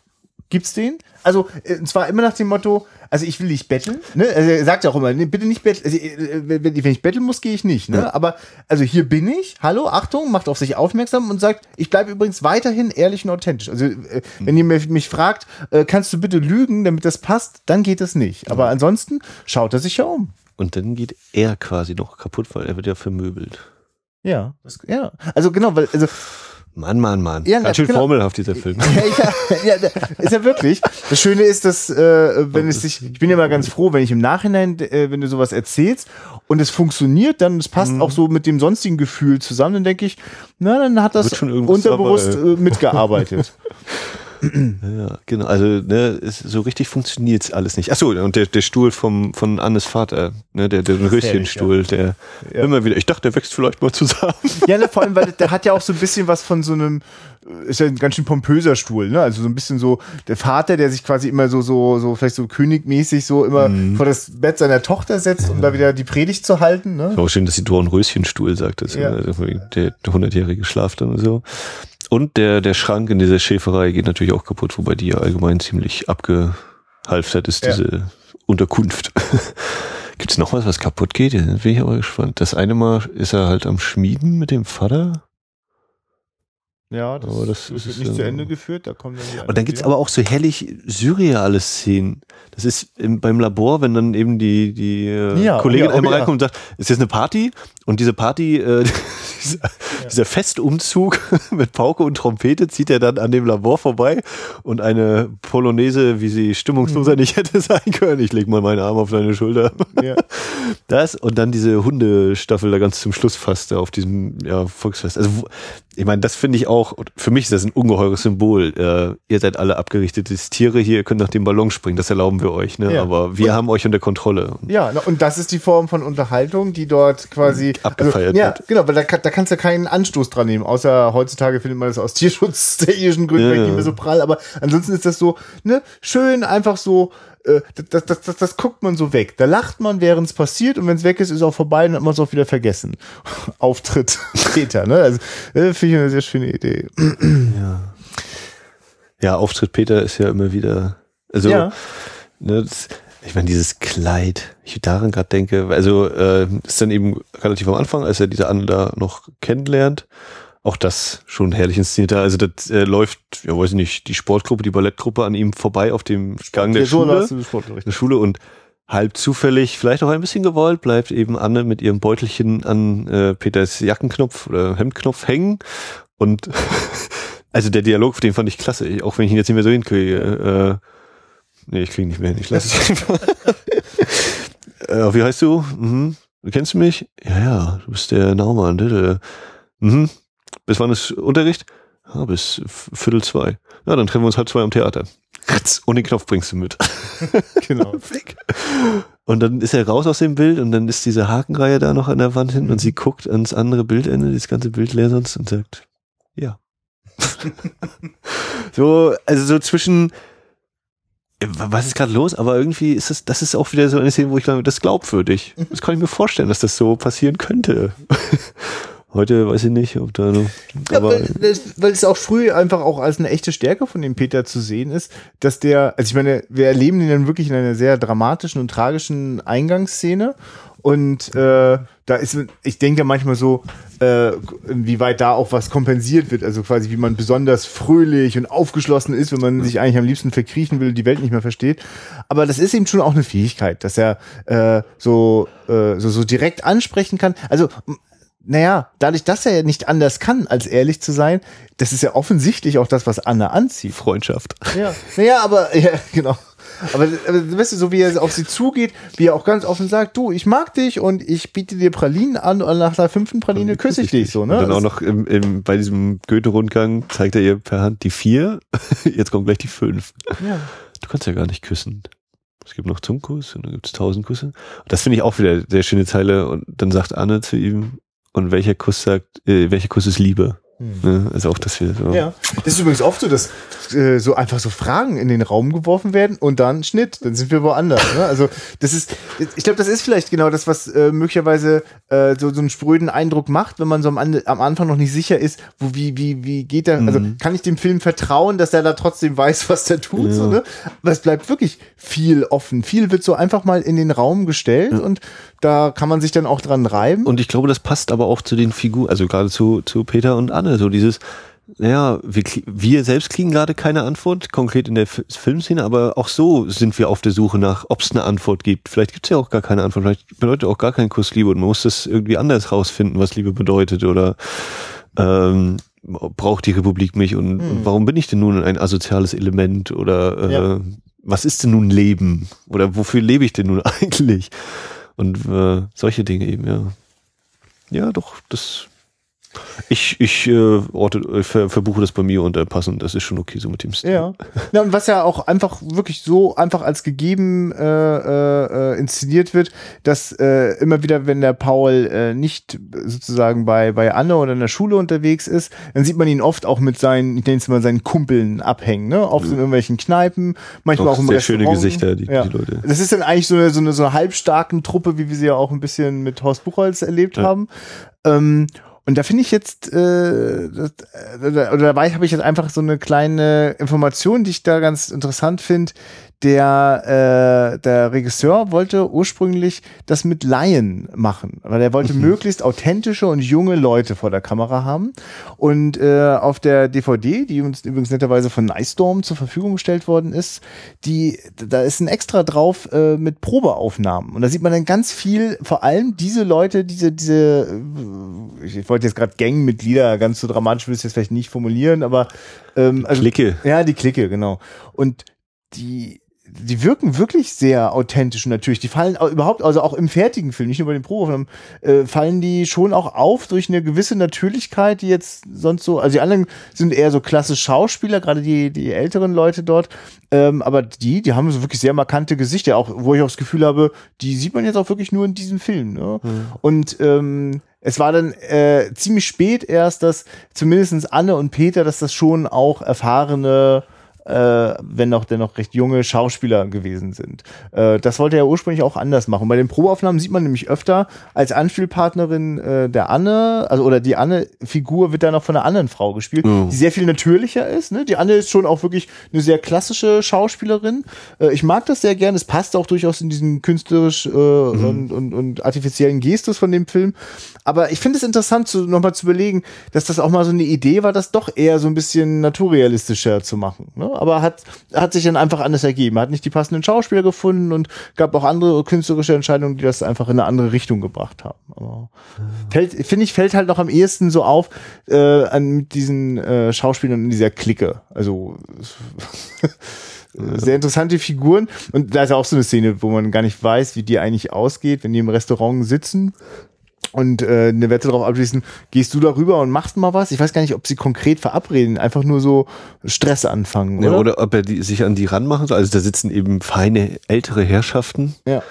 Und da ist eben eine Dame und dann, ja, geh mal hin. Und ich habe eben so, naja, also sie quasi so tun, als ob er mit ihr flirtet oder so, hätte ich gedacht, dass er eben, tanzen sie mit mir so ungefähr, aber er nimmt sich dann einfach da was von ihrem Teller, ein Hühnerbein oder so und beißt einmal rein. Und hat damit anscheinend auch die Wette gewonnen. Ja, und eigentlich sieht man deswegen schon recht früh, so im ersten Drittel des Films, lauter Rahmenbedingungen für diesen jungen Mann. Das sieht eigentlich nicht gut aus für den. Das könnte eigentlich ganz schön in den Bach runtergehen. Und dann ist das eigentlich, das finde ich total schöner, warmer, also so, so warm, sympathisch, aber gleichzeitig, der ist schon auch ein Schroff, wenn ähm, zum ersten Mal Peter Annes Vater begegnet. Ne? Das ist ja mhm. so eine Mischung aus also der macht ganz klare Ansagen und hat eigentlich auch nicht viel, will, sich da auch nicht lang mit rumplagen und findet es jetzt auch komisch. Anne soll in der Schule sein und wer ist das für ein Typ hier? Und hat aber auch gerade Stress mit seinen anderen Traktorfahrern, die wollen nicht in die LPG eintreten. Ne? Also da kommt so viel zusammen, aber man merkt schon, äh, der, der wird nicht so herabwürdigend und der wird auch nicht, nicht äh, also ein bestimmtes Maß von Aggression, wie wir es schon vorher jetzt von einigen Erwachsenen gewohnt waren, kommt bei dem nicht. Und das ist dann, finde ich, auf einmal eine sehr interessante Figur. Mhm. Der wird ja auch die, die, die Samthandschuh. Ja, genau. Der nicht zu, der nie eben anpackt, oder also ja. anpackt im Sinne von, dass er nicht äh, mal auf die harte Tour das macht, ja. sondern ja. Wie man dann halt mal nur am Rande mitbekommt, dass der äh, offensichtlich äh, im KZ äh, auch gewesen ist oder damit Erfahrung hatte. Ja, na auf jeden Fall. Also ich habe das so verstanden, die, die Mutter ist ja tot und sie ist dadurch, äh, weil sie eben so in Anführungszeichen gut, glaube ich, war, weil sie eben äh, dem Nazi da irgendwie vertraut hätte und das ja. hat die, sie das Leben gekostet und das hat ja, er hat das nicht verwunden, ist Quatsch, aber er trauert eben immer noch um sie, ja. weil, und das ist ja das, was er dann eben sagt, hier, Anne, du bist so eine gutherzige, so wie deine Mutter war und deine Mutter war aber eben zur falschen Zeit und du hast jetzt, du bist jetzt in der richtigen Zeit eigentlich. Du kannst jetzt so sein, wie du bist.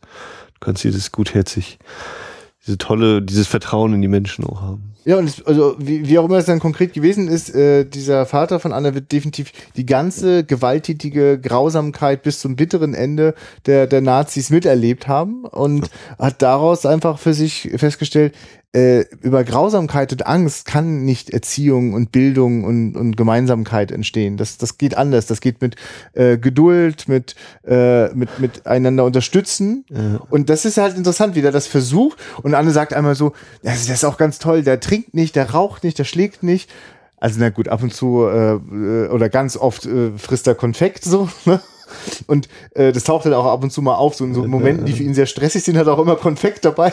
Und man merkt natürlich, der, der, das, der ist schon auch wahnsinnig zerrissen so. Also der, Ja. er sagt auch, manchmal Um- würde ich gerne die Samthandschuhe ausziehen. So wie bei äh, Fluchtweg St. Pauli es ein- den einen Schuss gibt, gibt's hier die eine Ohrfeige. Mhm. Ne? Einmal und dann, ja, auch da dann wieder dieses, oh Gott, also er selbst weiß dann auch nicht so richtig, ja, Ja. hm, ist das jetzt richtig falsch und ah, es ist so, auch, auch wenn er dann eben einmal auf dem Don rührt, das ist ja auch diese Tragik, also er ist fast noch mit einer der tragischen Erwachsenenfiguren, so dieses, ne, wenn er dem leeren Bett eben erzählt, wie das ist und Mensch, Anne, ich freue mich so für dich so ungefähr und deine Mutter konnte es nicht und Geduld, aber wer hat denn Geduld mit mir und ja, ich, ja, ist alles so doof irgendwie. Ja. Wenn ich dann nochmal so das äh, wieder raushole, diese drei Vaterfiguren, ähm, der Vater von Peter, der hat das halt im Suff, kam da wirklich nur noch, also waren es dann eigentlich auch nur noch Phrasen, die der dann so rausgehauen hat. Ne? Also so, die konnte er jedenfalls nicht mehr nach Handeln. Ähm, mit dem, mit dem Vater von Anne haben wir jemanden, der schon auch in seinem Handeln versucht, das, was er aus, aus dem, aus der Kriegserfahrung und aus der Nazi-Zeit äh, mitgenommen hat, äh, versucht er schon irgendwie auch in Handlung zu bringen, verzweifelt und zerbricht aber eigentlich auch daran. Und der Lehrer scheitert ja letztlich auch daran, weil er, weil er tatsächlich auch nicht mehr an diesen Punkt kommt, das noch verstehen zu wollen, was, was da jetzt eigentlich gerade mit den jungen Menschen doch so anders läuft, obwohl er, es ist doch eigentlich, äh, eigentlich haben ja eigentlich alle drei Väter haben so, das müsst ihr doch eigentlich merken. Warum müssen wir es euch eigentlich sagen? Ja, ich meine, der Lehrer sagt ja auch ganz konkret, naja, gerade weil ihr eben nicht, weil er fängt ja an hier, ja, 44 im Kessel, äh, Ja. ja. da war ich doch nicht dabei. Ja, und gerade weil du nicht dabei warst, du hast diese Erfahrung nicht gemacht, deswegen muss ich das für, muss ich dich anleiten, deswegen muss die Republik dir sagen, wie es läuft. Ja, stimmt, ja, genau. Er versucht über die Autorität. Ja, genau. Wir haben eigentlich, So, der, ein, der, der, der, der Vater von Peter ist eigentlich der Desillusionierte. Der Vater von Anne ist der, äh, äh, der dem Ideal noch versucht am ehesten hinterherzukommen, aber es gar nicht schaffen kann. Und der Lehrer versucht es über Autorität. Ne? Also, und ja, keine, keine dieser drei Formen ist so wirklich, jedenfalls die meiste Zeit des Films, hilfreich für Peter. Und äh, er kann halt auch nicht anders, als auf die Sachen, die für ihn nicht funktionieren, mit sehr starker Ablehnung zu reagieren. Ne? Also er, er verlangt ja auch von Annes Vater dann immer wieder, komm, schmeiß mich raus. Ne? Also äh, er sucht förmlich den Konflikt, er kriegt ihn ganz lange nicht. Ne? Eigentlich erst, wenn er, wenn er Anne wieder einkleidet in, in aufreizende äh, äh, Damenmode, dann, dann knallt's mal. Aber auch dann gegen die Tochter. Und auch da herrlich, ne, diese halb weiß gestrichene Wand und sie Ja. davor, das ist auch schon ganz stark. Hm. Soll ich das schreiben? Soll ich das schreiben? Weißt du, dabei ist das so ein, also das ist so ein schöner Moment, wenn der, der Vater weiß ganz lange, der Vater von Anne, der wirklich nur Vater von Anne ist, wir haben keinen Namen richtig, ne? Annes Vater. Ja, genau. Genau. Der kriegt ganz lange gar nicht mit, dass die Anne den ähm, Peter gegen den Willen äh, vom Vater doch aufgenommen hat, aber in so einer alten Schäferei, so einer alten Bruchbude, die so irgendwo in der Nähe ist. Und äh, dort fängt ja Peter tatsächlich an, Schule nachzuholen, ne? lässt sich davon an ein bisschen helfen. Und dann gibt's diesen tollen Moment, dass die drei äh, Traktorfahrer, die kein, die auch so recht jung sind, die keinen Bock haben auf LPG und auch sonst viel Schwierigkeiten machen, äh, die äh, verdrücken sich dann einmal und schreiben dann auf den Traktor, na, wir sind in der Schäferei. Wollen also eigentlich dafür sorgen, dass der Vater jetzt dem Peter mal so richtig eins reinwirkt. Und wenn dann der Vater von Anna reinkommt, sich so umschaut, also natürlich erst so ein bisschen empört, was kann ja wohl nicht wahr sein, das habe ich doch nicht. Lebt hier jemand? Ja, ja. Und aber ja, und dann auch schnell versteht, Moment, hat das jetzt aber hier auch meine Tochter noch mit möglich gemacht. Und dann sieht er diesen Stundenplan und Ja. realisiert, oh, also ganz von sich aus alleine, ohne dass irgendjemand, also eigentlich hat er gar keinen Rahmen dafür bekommen, hat der sich seinen Ort gesucht, wo er es machen kann. Und dann finde ich das ganz toll, also weil man sieht dann so in diesem Blick, na, das ist doch eigentlich sind das doch, das sind doch so die Menschen, die man haben will. Also die sehen vielleicht im ersten Moment, machen die einem den Eindruck, als würden sie nur Schwierigkeiten machen, aber dabei sie haben Ziele. ja. Und wie kann ich ihn denn so ein bisschen unterstützen, aber so ein bisschen auch bestrafen im Sinne von, ja, das ist immerhin noch mein Besitz hier Ja. und dafür musst du auch was machen. Fahr mal mit dem Traktor. Ja. Kannst du Traktor Aber fahren? ich finde, das hat so eine ganz, ich finde, das ist so eine ganz herrliche, bodenständige, Ja. Menschen, menschliche Konsequenz. Wenn, wenn man so immer rangehen würde an ganz viele Probleme, könnte man, glaube ich, ganz viel schaffen. Ne? Ich finde es auch toll, wie er da später zu sagt, du, du, so viele äh, Schäfereien haben wir hier gar nicht im Land. Wenn alle das so machen Ja, ja, würden, genau. Also ihr versteht auch sofort, du komm ran, pack mit an, du hast offensichtlich alles, was du dafür brauchst. Und äh, übrigens, das, das sagt er dann auch so herrlich konkret, du, das ist okay, sei hier. Ne? Also er sagt, er nimmt ihn so an, wie er ist. Und ich finde, das ist so eine, so ein ganz toller Moment, wo, wo ich denke, ah, und damit kriegt Peter auch die Kurve. Aber das reicht eben tatsächlich noch nicht, weil es gibt noch so viele andere Sachen, die ungeklärt und offen sind. Und tatsächlich muss auch der Vater von Anne noch ganz zum Schluss nochmal sehr deutlich sich positionieren. Eigentlich in einem Moment, in dem fast alles dagegen spricht, in dem Moment zu sagen, nee, ist okay, bleib hier. Er hat das die größte Stärke. Ja, finde ich auch, auch das wieder so, ne, alle sitzen, dann steht der Vater auf und auch Anne erhebt sich mhm. quasi.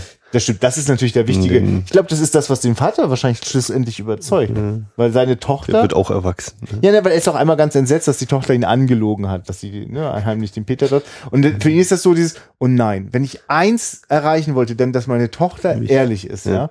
Und dann ist sie es nicht. Thema Ehrlichkeit haben wir dann ja. wieder, ne? Gegenüber dann, dem Vater, Vaterfigur. Und dann ist sie ehrlich in einem Moment, wo es so viel leichter wäre, die Schnauze zu halten. Das ist ja dieser, alle machen da nur Party und die ersten fangen an, Sprüche zu machen. Ja, ne? Also es wäre tausendmal leichter mitzumachen und in der Masse quasi unsichtbar zu werden, als aufzustehen und zu sagen, ja, das ist übrigens eine ganz tolle Szene noch viel weiter davor, wenn Anne sich stark macht dafür, dass der Peter nochmal wieder an die Schule gehen kann. In der FDJ. In der FDJ. Dolle Szene. So ungefähr habe ich mir, also ich, mit FDJ habe ich ja noch ganz kurz eine kleine Berührung gehabt äh, in meiner Jugend äh, oder Kindheit natürlich, äh, weil ich das ähm, blaue Tuch noch bekommen habe. Äh, mich so ein bisschen gefragt hat, was jetzt dieser Affentanz soll. Und ich habe ganz schön Stress gehabt, äh, äh weil ich habe dann nicht so mich ganz ans Protokoll gehalten. Also wenn die DDR weitergegangen hätte ich wahrscheinlich wahrscheinlich so eine Peter-Geschichte draus gemacht. Ähm, und ich weiß noch, ich musste dann zur Strafe, lustigerweise, die Fahne halten, die relativ langen äh, äh, Stock hatte und ein bisschen schwer war.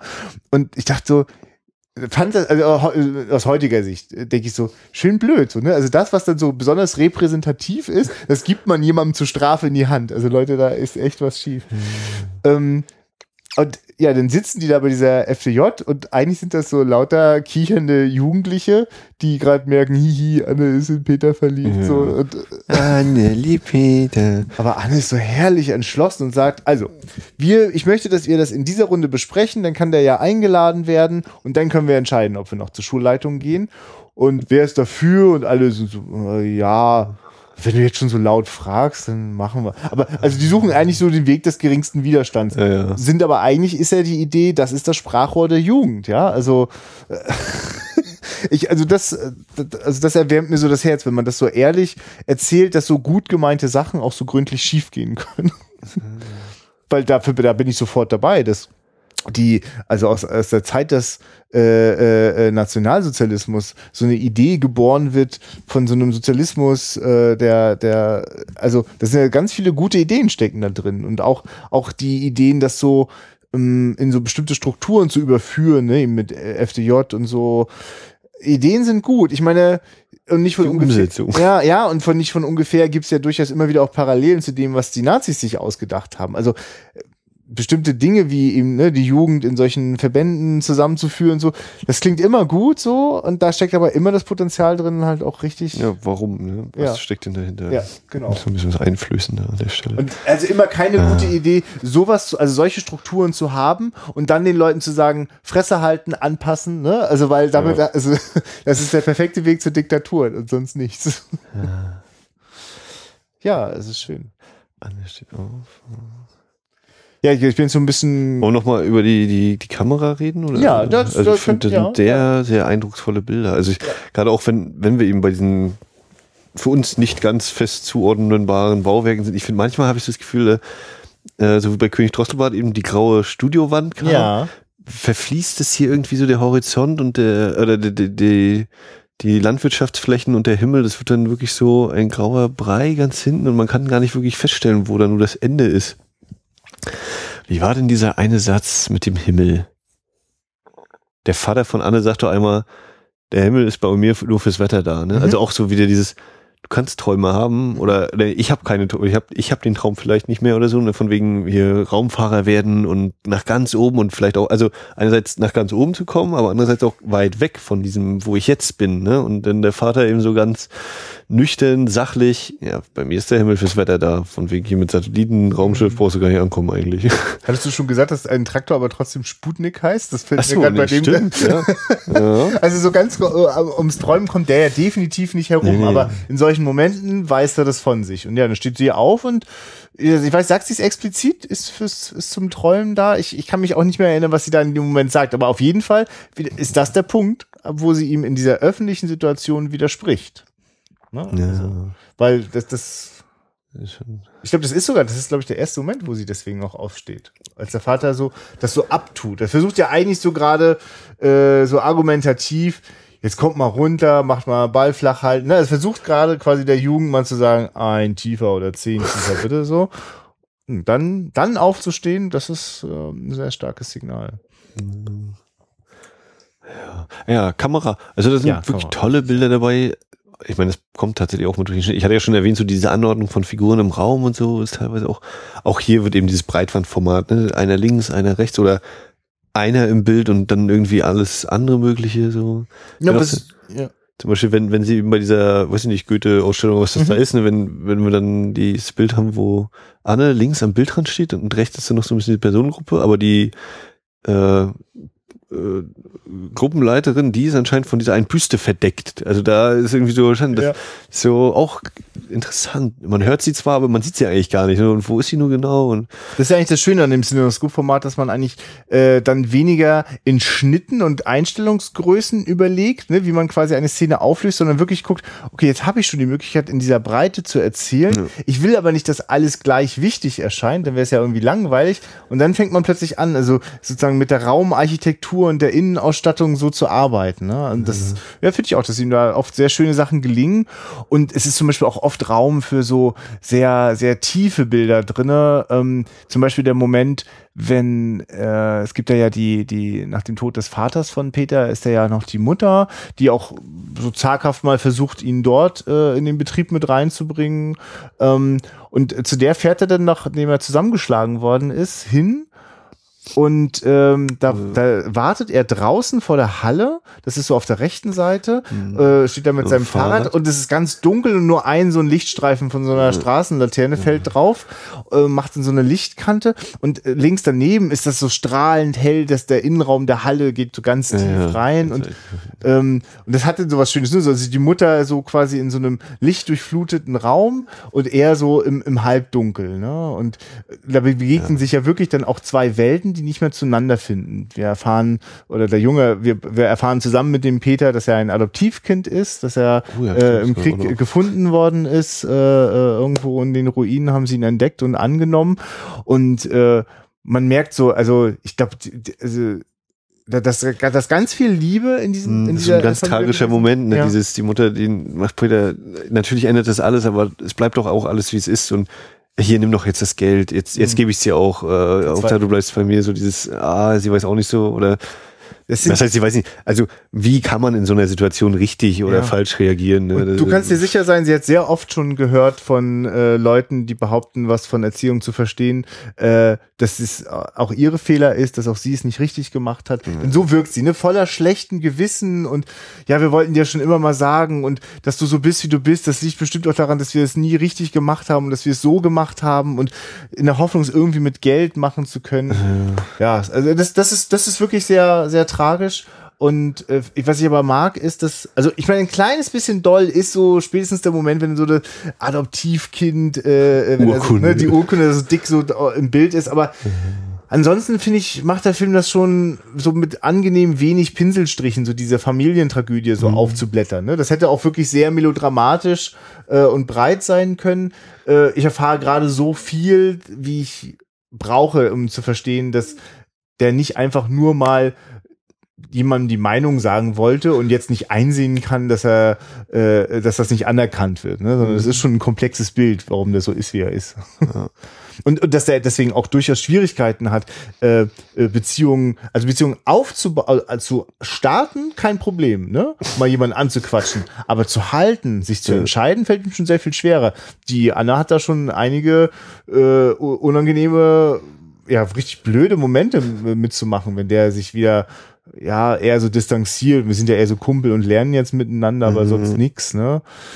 Äh, es ist interessant, dass du, ne, deswegen sagt er das ja immer mit den grünen Augen, weil er sich, weil er halt von ihr wird er ganz permanent wahrgenommen, so doll wahrgenommen, wie er das von niemand anderem kennt. Und das ist ihm dann schon erstmal immer wieder so zu doll, weil er nicht genau versteht, woran das wohl liegen könnte und was das für ihn heißt. Weil er hat ja mal Angst, dass er was geben muss. Weil immer, bisher musste er immer geben, nicht authentisch zu sein, angepasst zu sein. Und äh, er will aber Aufmerksamkeit dafür, so wie er ist. Dann hat er die ganze Zeit die Anne, die ihn eigentlich ziemlich stark so annimmt, wie er ist. Und das überfordert ihn denn. Das ist so ungewöhnlich. Wird mir jetzt gerade so klar, dass er darauf ja immer wieder so zurückkommt. Oh, wie du mich schon wieder anguckst. Ne? Gerade in diesem Moment, wo er so besoffen auf dem Feld äh, rum. Und dann kommt eben die Schlussszene, wo der Vater sagt, du starr sie doch nicht immer so an. Hm. Was dann wieder schön umgedreht wird. Ja. Du und wirklich, also einen Film, der dann mit so einer ganz tragischen Szene äh, vom Tod des Vaters anfängt, äh, wo kein Raum für Trauer und für Gefühle ist, äh, dann steht da das, das Titling, ähm, äh, Denk bloß nicht, ja, heule danke. Ja, ich, ich, Welche Filme haben wir? ja, ja, nein, das, denk bloß nicht, ich heule so eine, also so eine, so eine, so eine ab, so abtun, ne, Mhm. so, ey, komm, ey, das, das schockt mich nicht. Und dann der Bogen, wenn dann der Vater von Anne sagt, das ist okay, du kannst hier bleiben, das, weißt du, ehrlich gesagt, das ist so, das ist so der Traum eines jeden Familientherapeuten so, weil so kannst du das, was in einem Trauma eingeschlossen und verdrängt wird, da, da kriegst du wieder dann Zugang zu dem Gefühl, weil das muss ja raus. Also du kannst ja nicht einfach nicht fühlen. Das muss, dann- das fängst du an, irgendwo hin zu verdrängen. Und wenn du das dann nicht hast, dann macht dir das äh, dein, dein Leben die ganze Zeit schwer. Und das ist so ein Punkt, wo das plötzlich raus darf. So. Und also das, da war ich dann wirklich ganz schön so, oh, mit so einem Bogen hatte ich nicht mehr gerechnet. Und äh, wenn er dann selber auch noch so unter Tränen sagt, denk bloß nicht, ich heule. Denn, also weil es so schön ist, weil plötzlich wird aus so einem Satz, der äh, Gefühle negiert, abwertet und wegschiebt, so, wird plötzlich so ein, so ein halb ironischer Satz, so, man, ja, natürlich heul ich so, ne? Siehst du doch. Das ist äh, schon ein tolles Ding. Ja, und äh, das, das, das ist es eigentlich. Das ist, äh, finde ich, einen sehr äh, gelungenen Bogen und freue mich also im Nachhinein sehr, dass der Film mutig, mutig die, die, die künstlerische Ebene einflechtet und zwar durchaus auch im Zweifel auch ohne Rücksicht auf Verluste. So, ne? das, ich glaube, wir sind ja jetzt nicht die Einzigen, die da zwischendurch am Anfang mal geholpert haben äh, und da den einen oder anderen Gedankengang, der da geäußert wird, nicht, nicht mitbekommen oder wir vielleicht auch unterschiedliche Sachen äh, wahrgenommen haben. Und ja, danke. Also danke für so einen äh, mutig formalen Film. Und ich habe, ich kam nicht umhin, immer wieder so zu denken, ja, das ist alles jetzt ein Jahrgang so. Also ne, ich habe so ein kleines bisschen aus irgendwelchen Gründen gedacht, ich hätte jetzt hier zehn DVDs von Ice Storm bekommen und das sind alles so irgendwie ähnliche Filme. Ja, ja, aber Quatsch, ne? sowas, äh, nur weil die halt dadurch sind die in eine Linie geraten. Ja. Halt gleich. Aber ja, ich muss immer noch an dieses eine Bild denken, wo äh, wir sind jetzt bei diesen Gebäuden, äh, Bauwerken, Ja. äh, irgendwann wo dieses ja Kolosseum-artige, Ja. dieses Runde Mhm. und sie im Vordergrund so im Anschnitt, also vom, vom Scheitel bis, weiß nicht, Schultern sind glaube ich noch Mhm. ein Bild. Das war auch so. Ich bin mir noch nicht sicher, wie ich dieses Bild entschlüsseln kann, aber es sieht einfach geil aus. Ja, ja, also na, das sind die Momente. Also das, da werden halt diese Bauwerke da so stark reingerückt und ich denke, okay, welche sind es nochmal ganz genau und was, was, was drückt sie Ja, da ja, gerade nieder? genau. Also am ehesten bleibt für mich übrig, genau, Geschichte lastet so stark, dass sie äh, äh, äh, quasi die Augenhöhe verändert, ja, und zwar in dem Fall nach Also die. Szene vielleicht nochmal, wenn sie dann da lang gehen und sie fragt ihn ab, ne, hier Ja. war Canossa, ja, 1070, nein, 1077 und wer hat dieses Gedicht geschrieben und was ist das und wo ich noch denke, ja, es, das ist für mich so kurz so dieses, ich lerne einfach um des Lernens willen, aber nicht die Bedeutung dessen, also was, was lerne ich aus der Geschichte, sondern ich lerne die Geschichte, Punkt. Also ich weiß, 1077 war dann hier eben Schlacht von Canossa und dann war das und so und so, aber was das bedeutet oder welche Entwicklung oder was, was für, warum war das vielleicht ein Wendepunkt? Warum lerne ich denn jetzt gerade diese Zahl? Warum muss ich denn wissen, wann Lessing gelebt hat? Und solche Dinge. Und dann die Auflösung dieser Szene mit, ich halte seine Hand und es war überhaupt nicht, dass ich deine Hand gehalten habe, aber bild dir mal nichts drauf ein und wie sie danach auch guckt, ne, oh, zum Herz, herzzerbrechend, ha. Ja. Ja, das war auch noch krass. Ja, der, der, der will, also das, du, wenn du, wenn du in so einer Ausnahmesituation bist, wo du ständig äh, gesagt bekommst, so wie du bist, wollen wir dich nicht haben, so passt du nicht rein, sei anders.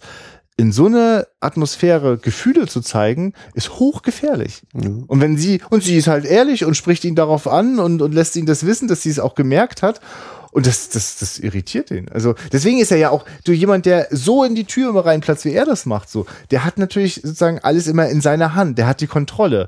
In dem Moment, wo jemand anders mal sehr direkt zu ihm ist, verliert er das schnell. Ne? Und wenn er es nicht entlarven kann mit, äh, da macht einer nur eine Pose oder tut so, als ob würde Anne irgendeinen Spruch machen. Einfach nur so, ne, so wie Lehrer oder andere Vaterfiguren einfach wieder irgendwie ganz unauthentisch was behaupten, was sie gar nicht sind oder was sie gar nicht können, dann kann er das so, kann er da sofort reinrasen. Aber wenn die ehrlich ist, dann, oh. und das ist ja letzten Endes das, was die beiden total zusammenbringt. Ich meine, wenn wir sie das erste Mal sehen, traue ich ihr gar nicht zu. Ich denke, sie ist halt einfach ein junges Schulmädchen. Ja, ne? Fragt mich so, kannst du dir, also was soll das denn jetzt so? Ein aus der Hühnerbande hat, Ja. da, hat er da gerade kurz mal gef gefasst. Ja. Denk bloß nicht, ich heule. Ich denk bloß nicht, ich heule. Mann, ich sag mal echt. Ähm, damit haben wir unseren zweiten Verbotsfilm. Ja. Wir werden auch weiter in diesem Dunstkreis äh, Mitte der 60er DEFA bleiben, auf jeden Fall bei der nächsten Folge. Ja, ich ich finde, schon sehr, ja, ich finde das sehr reizvoll. Also ich, wir, wir, wir verraten jetzt zu euch noch nicht den Titel, aber ich kenne ihn schon und äh, kenne den Film nicht, aber kenne den Titel schon. Und äh, das äh, fand ich ja wirklich also auch bei König Drossel, Drosselbart sehr reizvoll, äh, in, in so einer, also in diesen Jahren zu sein, in denen Filme sein durften und nicht sein durften. Und äh, da mal genauer hinzuschauen, mag ich sehr gern. Ja, ähm. äh, wenn ihr Interesse, weiteres Interesse an DEFA-Filmen habt, könnt ihr momentan oder das Jahr über läuft beim MDR eine Reihe 70 Jahre DEFA, weil die DEFA, die Deutsche Filmaktiengesellschaft, Aha. Danke, ich wusste ich noch gar nicht. Deutsche Filmaktiengesellschaft, ja. Aktiengesellschaft? Deutsche Film AG. Ja. UFA, es gab UFA. Äh, Ja, also 70 Jahre äh, im, im Mai, Mai 46 gegründet. Äh, läuft bei MDR eine lose Reihe mit äh, tollen Startterminen wie samstags um 6 oder montags um 23 Uhr. Oh, das ist auch mal wieder so eine herrlich nicht ernst gemeinte Nummer. Wir, Äh. wir halten die DEFA-Kunst hoch. Wirklich morgens um sechs? Was soll denn das? Na, wie, also jetzt, wenn diese Folge äh, rauskommt, ist gerade vorbei vom Samstag 6 Uhr früh Eolomea, ein, ein Science-Fiction-Film. Den mal gucken, ob ich ihn hinkriege. Äh, ich bin gespannt. Ja. Ich bin schon gespannt, ob ich das hinkriege. Und äh, dann gibt es noch, äh, warte mal, die Folge jetzt kommt raus. Heute ist Murmeltiertag und das heißt, äh, am 7. kommt diese Folge raus. Ihr hört jetzt äh, mindestens der 7. Februar. Und ich glaube, ab 10. ist in Dreisat eine vierteilige Reihe. Da kommt die Legende von Paul und Paula, Jahrgang 45, Berlin Ecke Schönhauser Platz und äh, Solo Sunny. Solo Sunny haben wir schon im Archiv, da könnt ihr auch sehr gerne reinhören und vor allem könnt ihr diesen Film auf jeden Fall gucken, wenn ihr die Chance habt. Äh, es gibt also dieses Jahr jede Menge zu entdecken in Sachen DEFA. Christian wird äh, die Berlinale unsicher machen und da vielleicht sogar nochmal bei Denk bloß nicht, ich heule dem äh, der Nee, nee, geschnittenen Fassung reingucken können? nicht, oder? nicht von Denk bloß nicht heule, sondern dort läuft Carla. Das Ah, okay, ist auch einer. gut. Und von äh, äh, Carla, der Regisseur Hermann Zosche, hatten wir zum Beispiel schon das Vergnügen ähm, mit Sieben Sommer? Sieben Sommersprossen. Ganz Ja. genau. Ja, ähm, genau. Also wir werden auch weiter etwas äh, deutsch-filmlastig bleiben und eben vor allem DV, DDR-filmlastig. Äh, Genau, wir müssen erstmal die Filme gucken, die uns von dem Trip wieder abbringen, solange die so ja, und wir kommen jetzt, kommen jetzt, also ja, genau, ich weiß gar nicht, ein oder zwei äh, reguläre Folgen stehen jetzt erstmal noch an und dann ist eben Berlinale Zeit, das trifft sich ganz gut, weil ich dann auch mal kurz Urlaub mache. Vielleicht kann ich auch noch von einem anderen Festival dann, dann hinterher was berichten. Sehr gerne. wenn es passt. Mal gucken, Ja. ob das alles so klappt, ob ich vielleicht Spielen das Lied vom Tod im Kino sehen kann. Aber es wird wahrscheinlich nicht werden. ja, ich verpasse leider ganz knapp ähm, Neil Jordans Michael Collins mit Neeson. Der wird jetzt 20 Okay. Jahre und wird äh, in Dublin aufgeführt an des 20-jährigen Oh. Jubiläums. Ich komme aber erst am Montag danach. Weil da ist aber, glaube ich, ordentlich Stimmung. Ne? Ich weiß nicht, ob du so inhaltlich weißt, was da so los ist, aber Ja, das, äh, das ist so, äh, meine, meine Frau beschäftigt sich gerade sehr so Thema äh, Großbritannien, Nordirland-Konflikt. Ja. und So, da bin ich auch eher nicht so viel wissend, Ja, nur ganz. Grundzüge. Als ich vor kurzem, äh, das ist schon ein Weilchen her, aber als wir auch in Dublin waren, habe ich vorher plötzlich wurde ich neugierig, weil man kriegt halt irgendwie mit, wenn du nach Irland fährst, dass du doch noch mal guckst, und wie wäre es Nordirland und ist da jetzt irgendwas Mhm. Und problematisch? Was, was für Themen darf ich eigentlich nie oder sollte man vielleicht nicht ja, unbedingt ansprechen? Ja, genau. Ja, und Michael Collins wird dann demnächst auch äh, im März, glaube ich, kommt er dann hierzulande auch auf Blu-ray. Und die Briten machen wohl ein dickeres Paket mit Audiokommentar und neuen Methoden. Naja, hüdelidüm. Ja, und äh, Berlinale, da läuft DEFA. Ja, dazu noch einen kleinen Schlenker. Es ähm, läuft ja auf der Berlinale auch eine äh, Restauration äh, eines äh, früheren äh, Fritz Lang-Films. Der müde Tod. Danke für den Titel, den, den hätte ich jetzt nicht hinbekommen.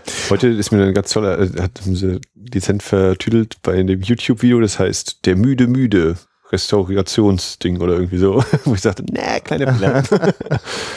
Ja, und anlässlich äh, dieser Wiederaufführung hat die Cine Couch, ein uns äh, sehr äh, nah befreundeter Filmpodcast, die haben eine Folge zu einem ähm, wahrscheinlich den berühmtesten Fritz Lang Film äh, produziert, nämlich zu Metropolis. Und das ist ja so ein Film, der würde eigentlich auch ganz gut bei uns ins Programm passen. Wäre so von meiner Tendenz mir schon fast zu bekannt. So dachte ich so, welche Neuentdeckung können wir denn da noch machen? Plus, dass wir ja schon in unserer allerersten Folge äh, einen Fritz Lang Film drinne hatten, äh, den auch ganz gut zerrissen haben und dabei uns aufgefallen ist, dass wir so manchen Fritz Lang Film nicht so überzeugend finden und trotzdem die Großartigkeit von M schätzen können. Jedenfalls schaue ich mir äh, dafür extra nochmal Metropolis in der aktuellsten Restauration an, die ja durchaus interessantes neues Material bietet. Und wie mir das dabei ergangen ist, äh, das könnt ihr schon jetzt auch bei der Cine Couch nachhören, weil da dürfte jetzt am 4. Februar die Folge erschienen sein.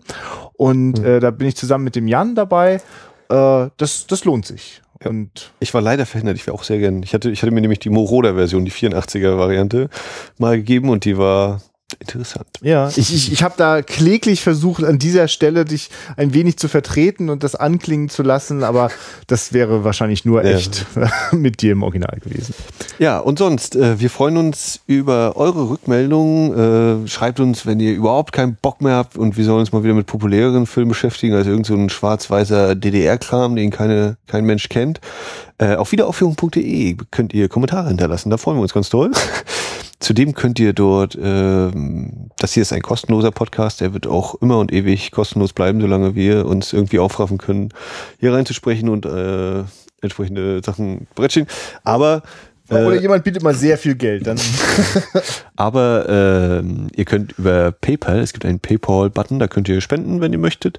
Oder fresh aus der Taufe gehoben äh, gibt es, sind wir jetzt auch bei Patreon. Patreon.com slash wieder. wieder, oder da kann man einfach nach Wiederaufführung suchen, dann wird einem Ja. angezeigt, Christian Zubil ist making Podcasts und Wiederaufführung. Und äh, der, es gibt auf jeden Fall schon einen Patron. Ja, vielen Dank, Walter Weid. Wir wissen, Mhm. wo du wohnst. ich glaube, genau das Wir wissen nicht. mittlerweile, aus welcher Serie dein Name kommt.